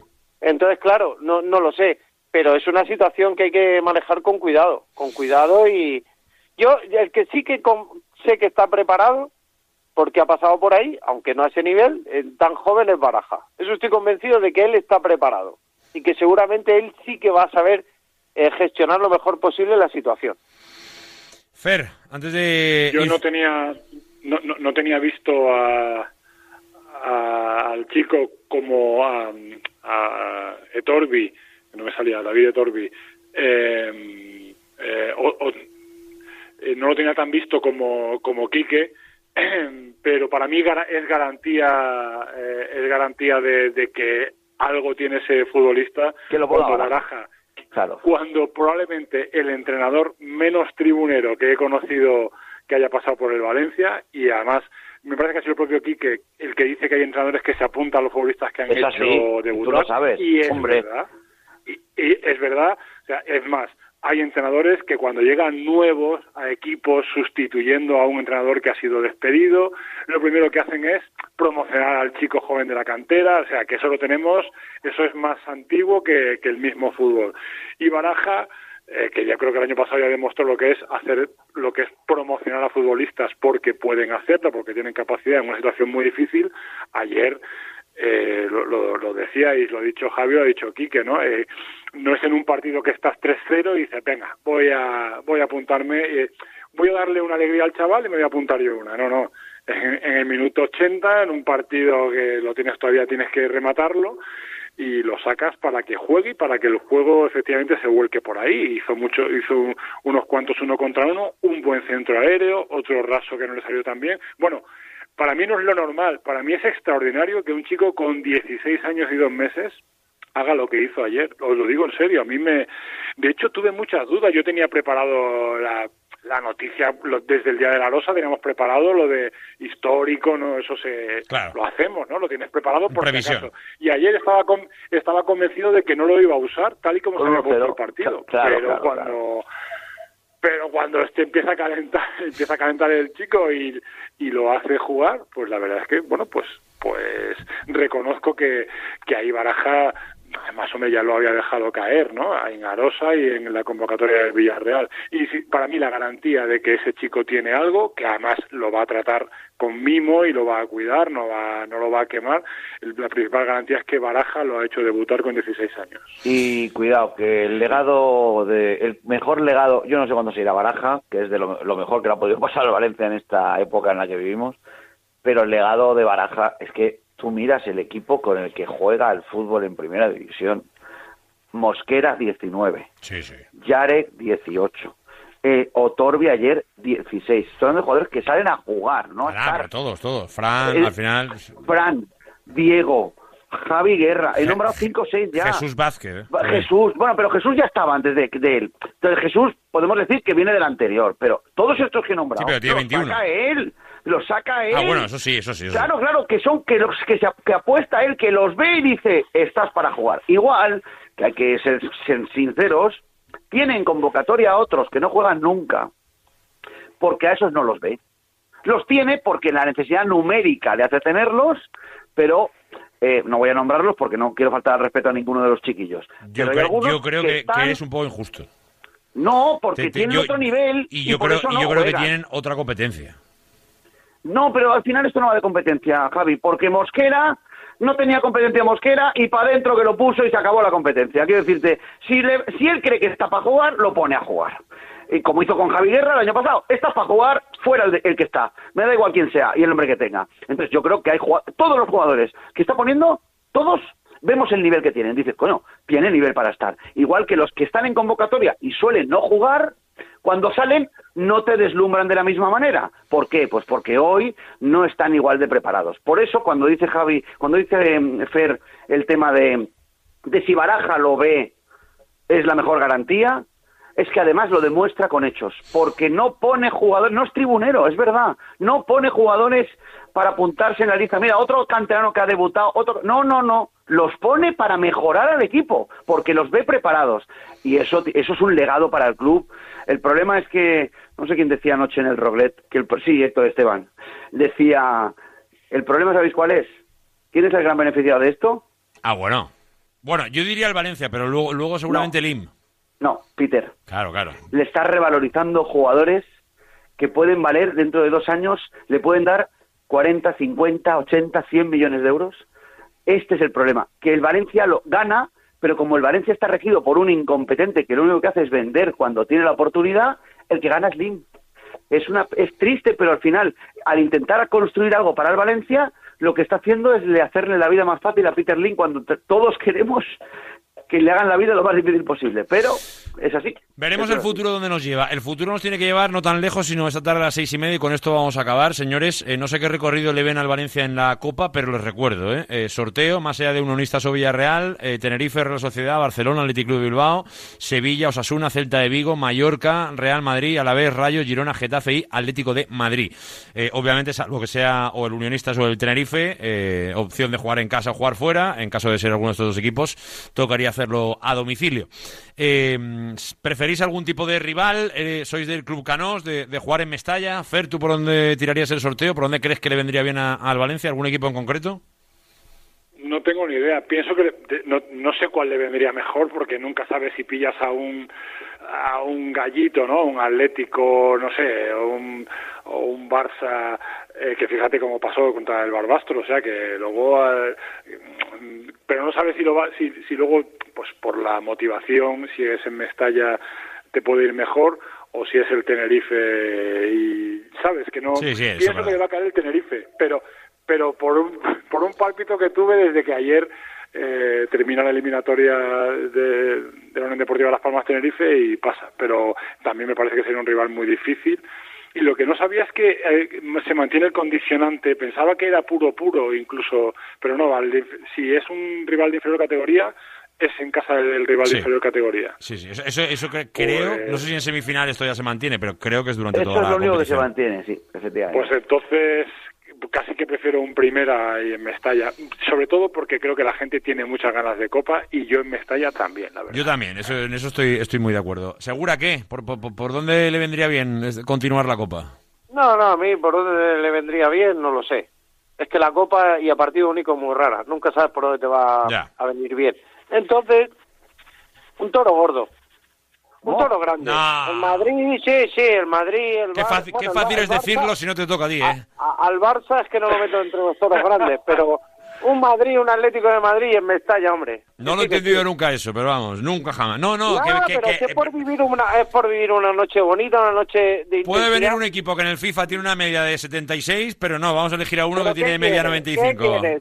¿Qué A quieres? ¿Un poli- ¿Quieres un poliegido? ¿Te recuerdo el poliegido? No, hombre, a ver, a ver, yo, yo o en- la en- Gramenet, entiendo que hay un pasado. Jorge, Jorge, Jorge, entiendo que hay un pasado y entiendo que todos te pueden eliminar, lo entiendo, pero habrá, ah, te- tendrás más opciones de pasar, ¿no? Si la media del equipo de enfrente es un 76 y no un Depende, 95. de- Depende, porque a partido único tienes más opciones seguramente de cargarte a uno de estos que si juegas a doble partido. Eso sí, eso sí. ¿Ha enloquecido? Sí, un poco, un poco. Total- totalmente, Un totalmente. poco sí, pe- pero, pero le queremos como es a Jorge, Es sí. el aire sureño, es el aire sureño. Vamos a ver, vamos a ver. Llamarme, llamarme eh, miserable y cobarde. Miserable, cobarde. ¿Tú, tú quieres a los unionistas? Yo quiero a unionistas por este orden. A unionistas, uno, ¿vale?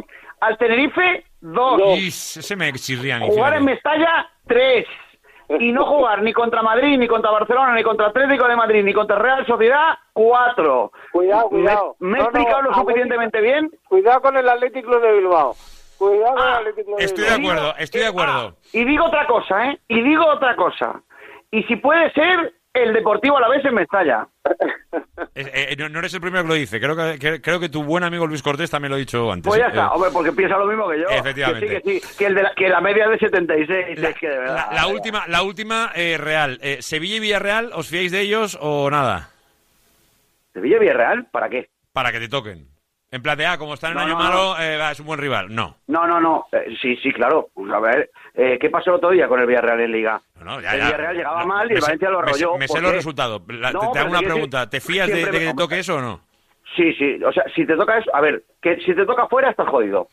Pero cualquier eliminatoria, ¿eh? Ya. Cualquiera. Sí, estoy de acuerdo. fuera, a mí, a mí Tenerife no me convence, ya os lo digo. ¿eh? Pero, pero a ti te toca en casa contra casi cualquiera y el Valencia favorito. Campo lleno, miércoles por la noche a reventar, favorito el Valencia. Y lo, lo del Tenerife quiero explicarlo no solo por quién es el Tenerife, sino por el viaje. Que El viaje son cuatro horas de ida, más el cambio climático, el no sé qué. Eh, Tenerife no... El cambio climático. ¿Qué te vas a El cambio climático es El cambio No, no, es verdad, climático, verdad, verdad. Ha dicho Vete. el cambio climático. Vete, vete, vete. Ahora cuando estés aquí entrenando todos los días a, a 8 grados, ve- ve- vete allí a, entre- a jugar a 20. No, vete, El vete, cambio vete. Vete, vete, vete. Bueno, el cambio de clima, ¿no? Ah, bueno, que lo llevamos todo a... Un a- abrazo para todos. ¿eh? Claro, claro, claro, claro. Extremo todo, pero parece que no nos conozcan. No, no, que lo entiendo, que lo entiendo, que lo entiendo por dónde vais. Sí, sí, me da culpa, me da culpa. Sí, sí, sí, pero bueno, eh, yo creo que es un cambio que afecta. Por eso no me gusta nada lo de Tenerife. Que, que creo, eh, creo. Pero bueno, eso ya el tiempo dirá. Venga, lo vamos a dejar aquí. Bueno, el tiempo no. En concreto, eh, a eso de las 7 más o menos de esta tarde, eh, ya sabremos dónde, dónde va cada uno. si no, si yo qué sé, si no hay algo raro en Nada, Salamanca. nada, vete está con limitado cuidado. ya, porque es prórroga y penalti. O sea, eso no se puede ir mucho más largo ya, ¿no? Vete con cuidado, igual que una, una granizada y hay que suspenderlo Bueno, otra vez. bueno, bueno, bueno, algo se inventarán, algo se inventarán. Segura, Álvarez, Mateo, abrazo grande y gracias por estar en este programa de hoy, lunes 8 de enero. Adiós, familia. Ah, hasta ahora, venga, cerramos el tiempo para el Valencia, 2 y 43. Vamos a hacer una pausita rapidísima. A vuelta de ella vamos con más cosas. Hay que hablar de baloncesto, hay que hablar de voleibol y hay que hablar de todo el deporte valenciano. Venga, hasta las 3, que además luego espera sin ataduras. Seguimos. En el Grupo Sanitario Rivera trabajamos hoy por la sanidad del mañana, por una atención sanitaria excelente, humana y sostenible.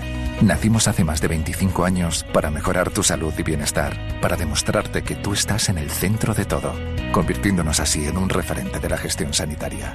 Porque de la responsabilidad nace la confianza. Somos Rivera, somos salud responsable. ¡Es la nueva campeona del mundo! Para llegar a lo más alto hay que entrenar muchas horas, pero sobre todo hay que contar con el apoyo necesario. En el mundo hay 100 millones de niñas que tienen el poder de aprender, decidir, liderar y prosperar en su vida. ¿Quieres ayudar a una niña a que sea una futura campeona? Manda un SMS con la palabra plan al 28022 y colabora con Plan Internacional para que nazca una campeona. Reescribe su futuro, porque el deporte también es cosa de niñas. Comienza Goles, el clásico de la radio deportiva, en sintonía exclusiva de Radio Marca. Ya estamos aquí. Goles es mágico. Goles es periodismo. Goles es la pura verdad. Jorge Vilda. Muy buenas noches, Parrado. Cada noche a las once y media sintoniza con Pedro Pablo Parrado. La excelencia nocturna de la radio deportiva. Don Javier Lozano. Hola, muy buenas noches. Tony Nadal. Hola, hola, ¿qué tal? Don Diego López. Muy buenas noches, bienvenido a Goles. ¿Cómo estás, amigo? Siempre en Radio Marca. Estos goles, ya lo sabes.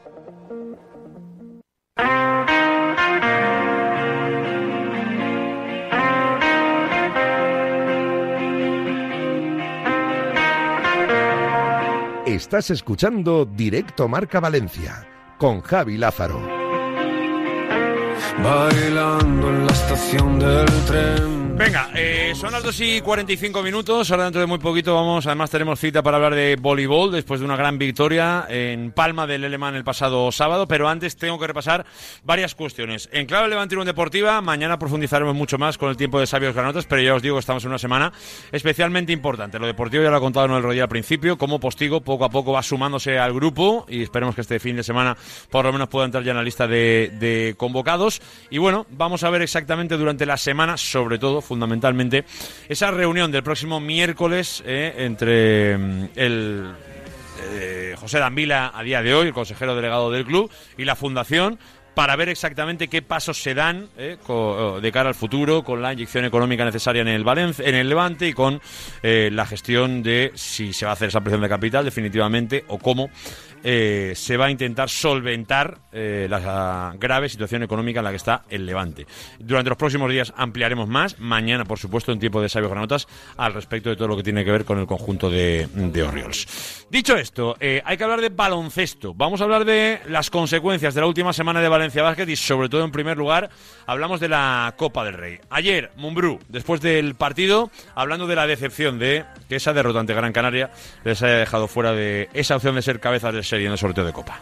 Pues creo que en el tercer cuarto pues hemos caído, ¿no? Físicamente no, no, no, hemos llegado. Ellos eh, han tenido, ya lo sabemos, no es la primera vez que nos pasa. Eh, tenían ocho días para preparar nuestro partido, nosotros entre medias hemos tenido tres partidos y realmente hemos llegado muy justos físicamente a, no a primer- a primera parte que yo creo que más o menos la hemos estado luchando, pero sí en el tercer cuarto y en el, y en el último cuarto, ¿no? Nos, nos estaba costando eh, bastante pues poder tener un poco de ritmo, un poco de, generación, tanto en ataque y íbamos todo el rato detrás del balón en defensa, ¿no? Nos estaba costando poder un poco y poder imponer nuestro, nuestro físico. Es verdad que hemos intentado tener rotaciones para, para buscar piernas frescas de cara a, a poder tener energía en el partido, pero aún así no, no, no hemos sido capaces. No ha podido ser, no ha podido ser. La gestión de la plantilla, fundamental, hablábamos al principio del programa. Se puede ser comprensivo o no con un Bru. Él tiene sus razones, las explica así y a lo mejor eh, igual hay algún oyente o algún seguidor de Valencia Basket que lo entiende un poco más. hem d'anar vigilant una miqueta perquè la temporada és molt llarga eh, ens estem jugant molt a cada partit no? a cada partit és, és important eh, ens juguem molt al partit de Panathinaikos ens juguem molt avui a cap de sèrie ens juguem molt contra Zalgiris al pròxim partit no? i hem d'anar hem d'intentar pues, eh, intentar agafar i arribar amb la màxima energia possible Es verdad que lo que toca ahora mismo es eh, bueno esperar ya el próximo lunes para ver exactamente qué es lo que sucede, ¿no? Eh, habitualmente suele ser el primer lunes, que sería hoy día 8.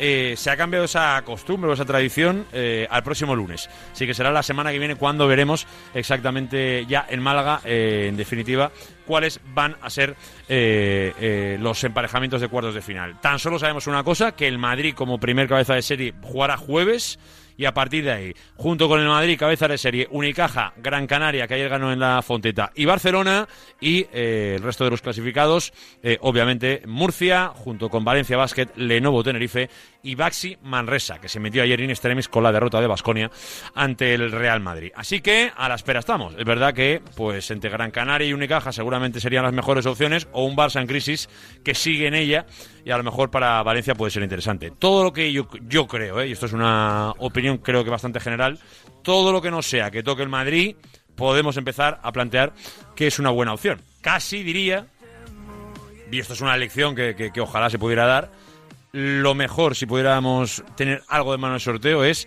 simplemente que el Madrid quede en el otro lado del cuadro. Oye, si te tiene que enfrentar con el Madrid, que aparentemente es el gran coco, pues que sea en la final y ya veremos qué pasa, ¿no? Es un poco lo que le podríamos pedir al sorteo de, insisto, dentro de una semana. ¿eh? El próximo día 15 será cuando se lleve a cabo el sorteo de esta Copa del Rey 2024. Eso en cuanto a los chicos, que obviamente tienen que continuar con el día a día.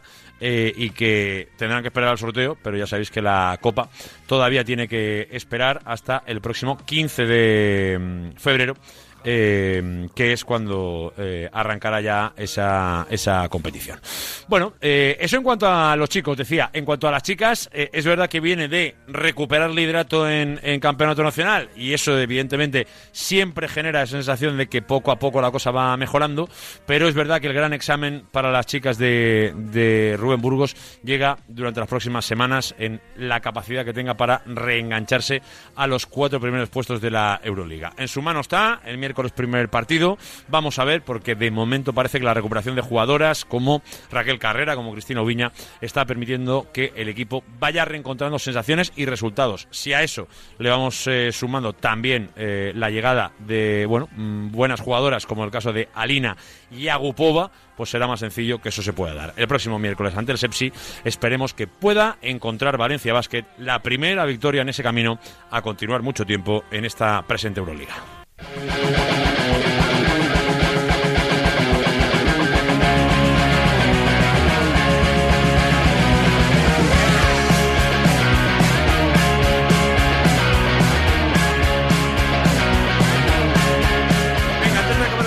tenemos que ir con una de las, eh, sin duda, grandes alegrías del fin de semana. Ya sabéis que van poquito a poco arrancando diferentes competiciones después del parón de, de Navidad. Uno de los que ya arrancaba este fin de semana era el boli, como os contamos el pasado viernes, con ese duelo ante Palma, donde acabó ganando el Eleman Conqueridor en el desempate 2-3. Hay que valorarlo, además, de forma muy positiva. Y además, con, bueno, pues alguien que ya sabe lo que es estar en el septeto de la jornada, eh, en alguna pasada, y que imagino que en esta estará también. Porque después de hacer siete bloqueos y 15 puntos, pues oye, yo creo que seguramente un huequito habrá que hacer en el, en el septeto de la jornada. Anderson Grossi, ni más ni menos. Hola Anderson, buenas. Hola Javi, buenas. Enhorabuena, ¿eh, señor? Me menudo partidito el sábado, ¿eh? Oh, muchas gracias. Sí, sí, al final ese partido estuvimos a tope ahí, muy bien, y junto con el equipo logramos hacer muy buena, muy, muy buenos números. Desde luego que sí, ¿eh? Vamos primero en lo colectivo, esa victoria fuera de casa, eh, además contra un rival siempre complicado. Eh, bueno, pues eh, esto ya nos empieza a decir que por lo menos el 2024 empieza con esa energía que nos gusta o que queríamos en el equipo, que es el de, bueno, pues oye, ir siendo ambicioso y ganando partidos tanto en casa como fuera, que ahora no, no, no es tan fácil. Sí, sí, la verdad que empezar el 2024 con una victoria ahí en Palma, la verdad que de lujo. Eh, el equipo ahí en Palma siempre es muy difícil jugar en esta pista y la verdad que el equipo y todo estuvo muy, muy, muy bien y presentando un tremendo nivel de voleibol ahí este fin de. Eh, eh, la verdad es que son, son momentos, ¿no? Ahora de- de- del equipo donde parecía que con el cambio de entrenador podía venir un poco la duda de hacia dónde va, pero un poco coincide, bueno, yo creo que incluso la dinámica del equipo y muchos de tus compañeros que, bueno, el equipo se va sintiendo cada vez mejor, el equipo se va sintiendo eh, eh, cada vez más en la línea de lo que pide el, nuevo entrenador y que además, sobre todo, respiramos mucha ambición con el objetivo de, acercarse, bueno, no sé si a ser cabeza de serie, pero por lo menos cerquita de los cuatro primeros. Anderson, eh, eh, ¿crees que el equipo está capacitado para eso? Eso sí, eso por supuesto. Nuestro equipo de nivel personal de cada uno creo tranquilamente que podemos llegar allí y como grupo aún más. Estamos trabajando mucho y cada cada cada semana, cada fin de podemos mejorar esta intensidad y, y lograrlo estar en esta calidad hasta el final de temporada.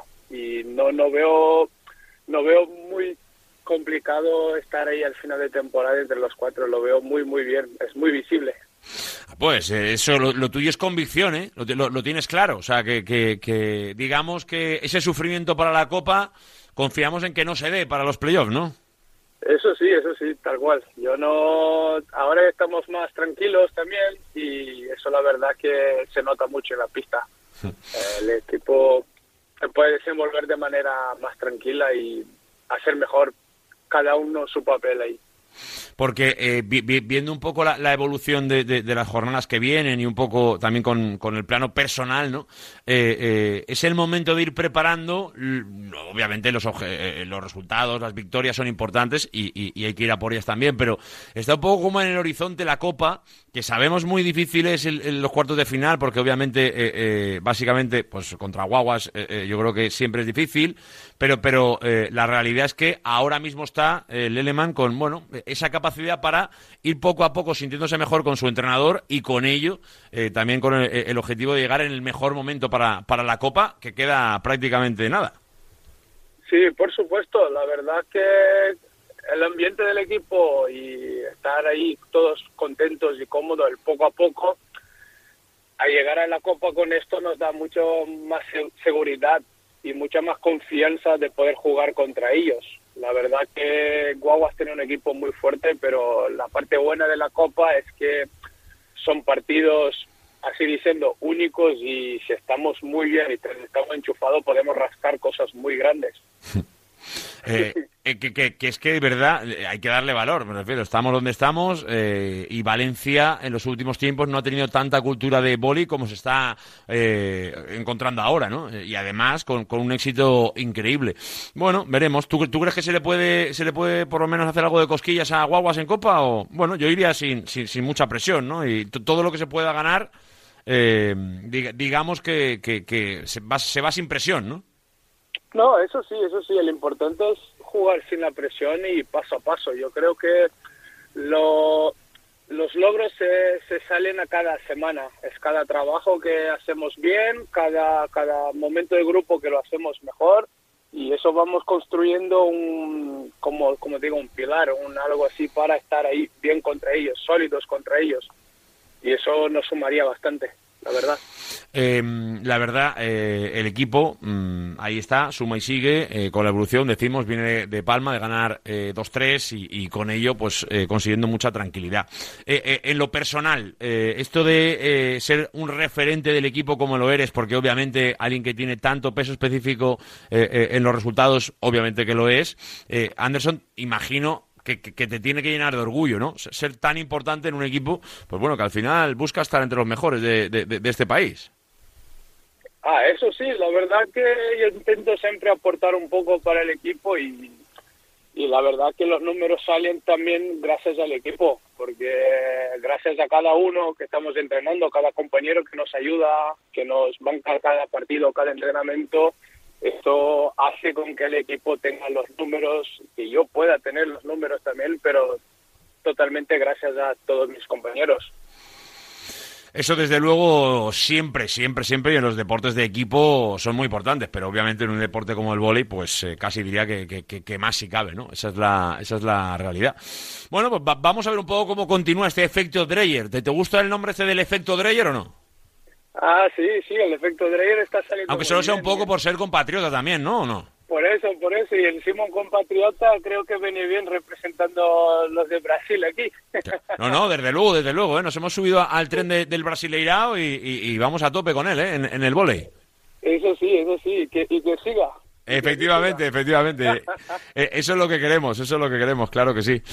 Que ha sido una alegría, es sobre todo dar ese impulso en el 2024, arrancando en Palma con la victoria y sobre todo con ese desempate que, que permite mirar al futuro con mucho optimismo. Seguiremos detrás del Leleman, pero hoy con eh, una mirada mucho, mucho, mucho más optimista de lo que podíamos tenerla a lo mejor hace unos meses. Ahora, a disfrutar de este 2024, eh, obviamente eh, en el mundo de- del vóley también. Pues eh, Anderson, que te damos la enhorabuena en lo colectivo y en lo individual y a seguir igual, ¿eh? Eh, vamos a seguir con ese efecto, gracias. efecto Dreyer, ¿eh? Nos quedamos con él, ¿eh? A seguir, a seguir y a por más. Claro que sí. Un abrazo, Anderson. Un abrazo. Hasta luego, claro que sí, ¿eh? uno de los mejores jugadores del fin de semana y más, eh, obviamente, cuando hablamos, en este caso, del UPV Leleman Conqueridor, que una semana más nos da una alegría, hoy, además, en este programa con Anderson Grossi.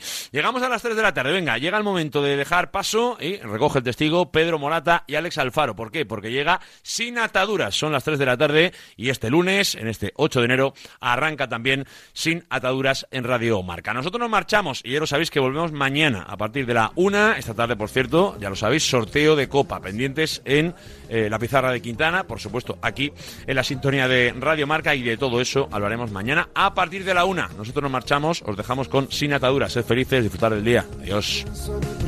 Amor, lo mágico que fue lo poco que duró, no olvido que te debo una canción, te debo una canción.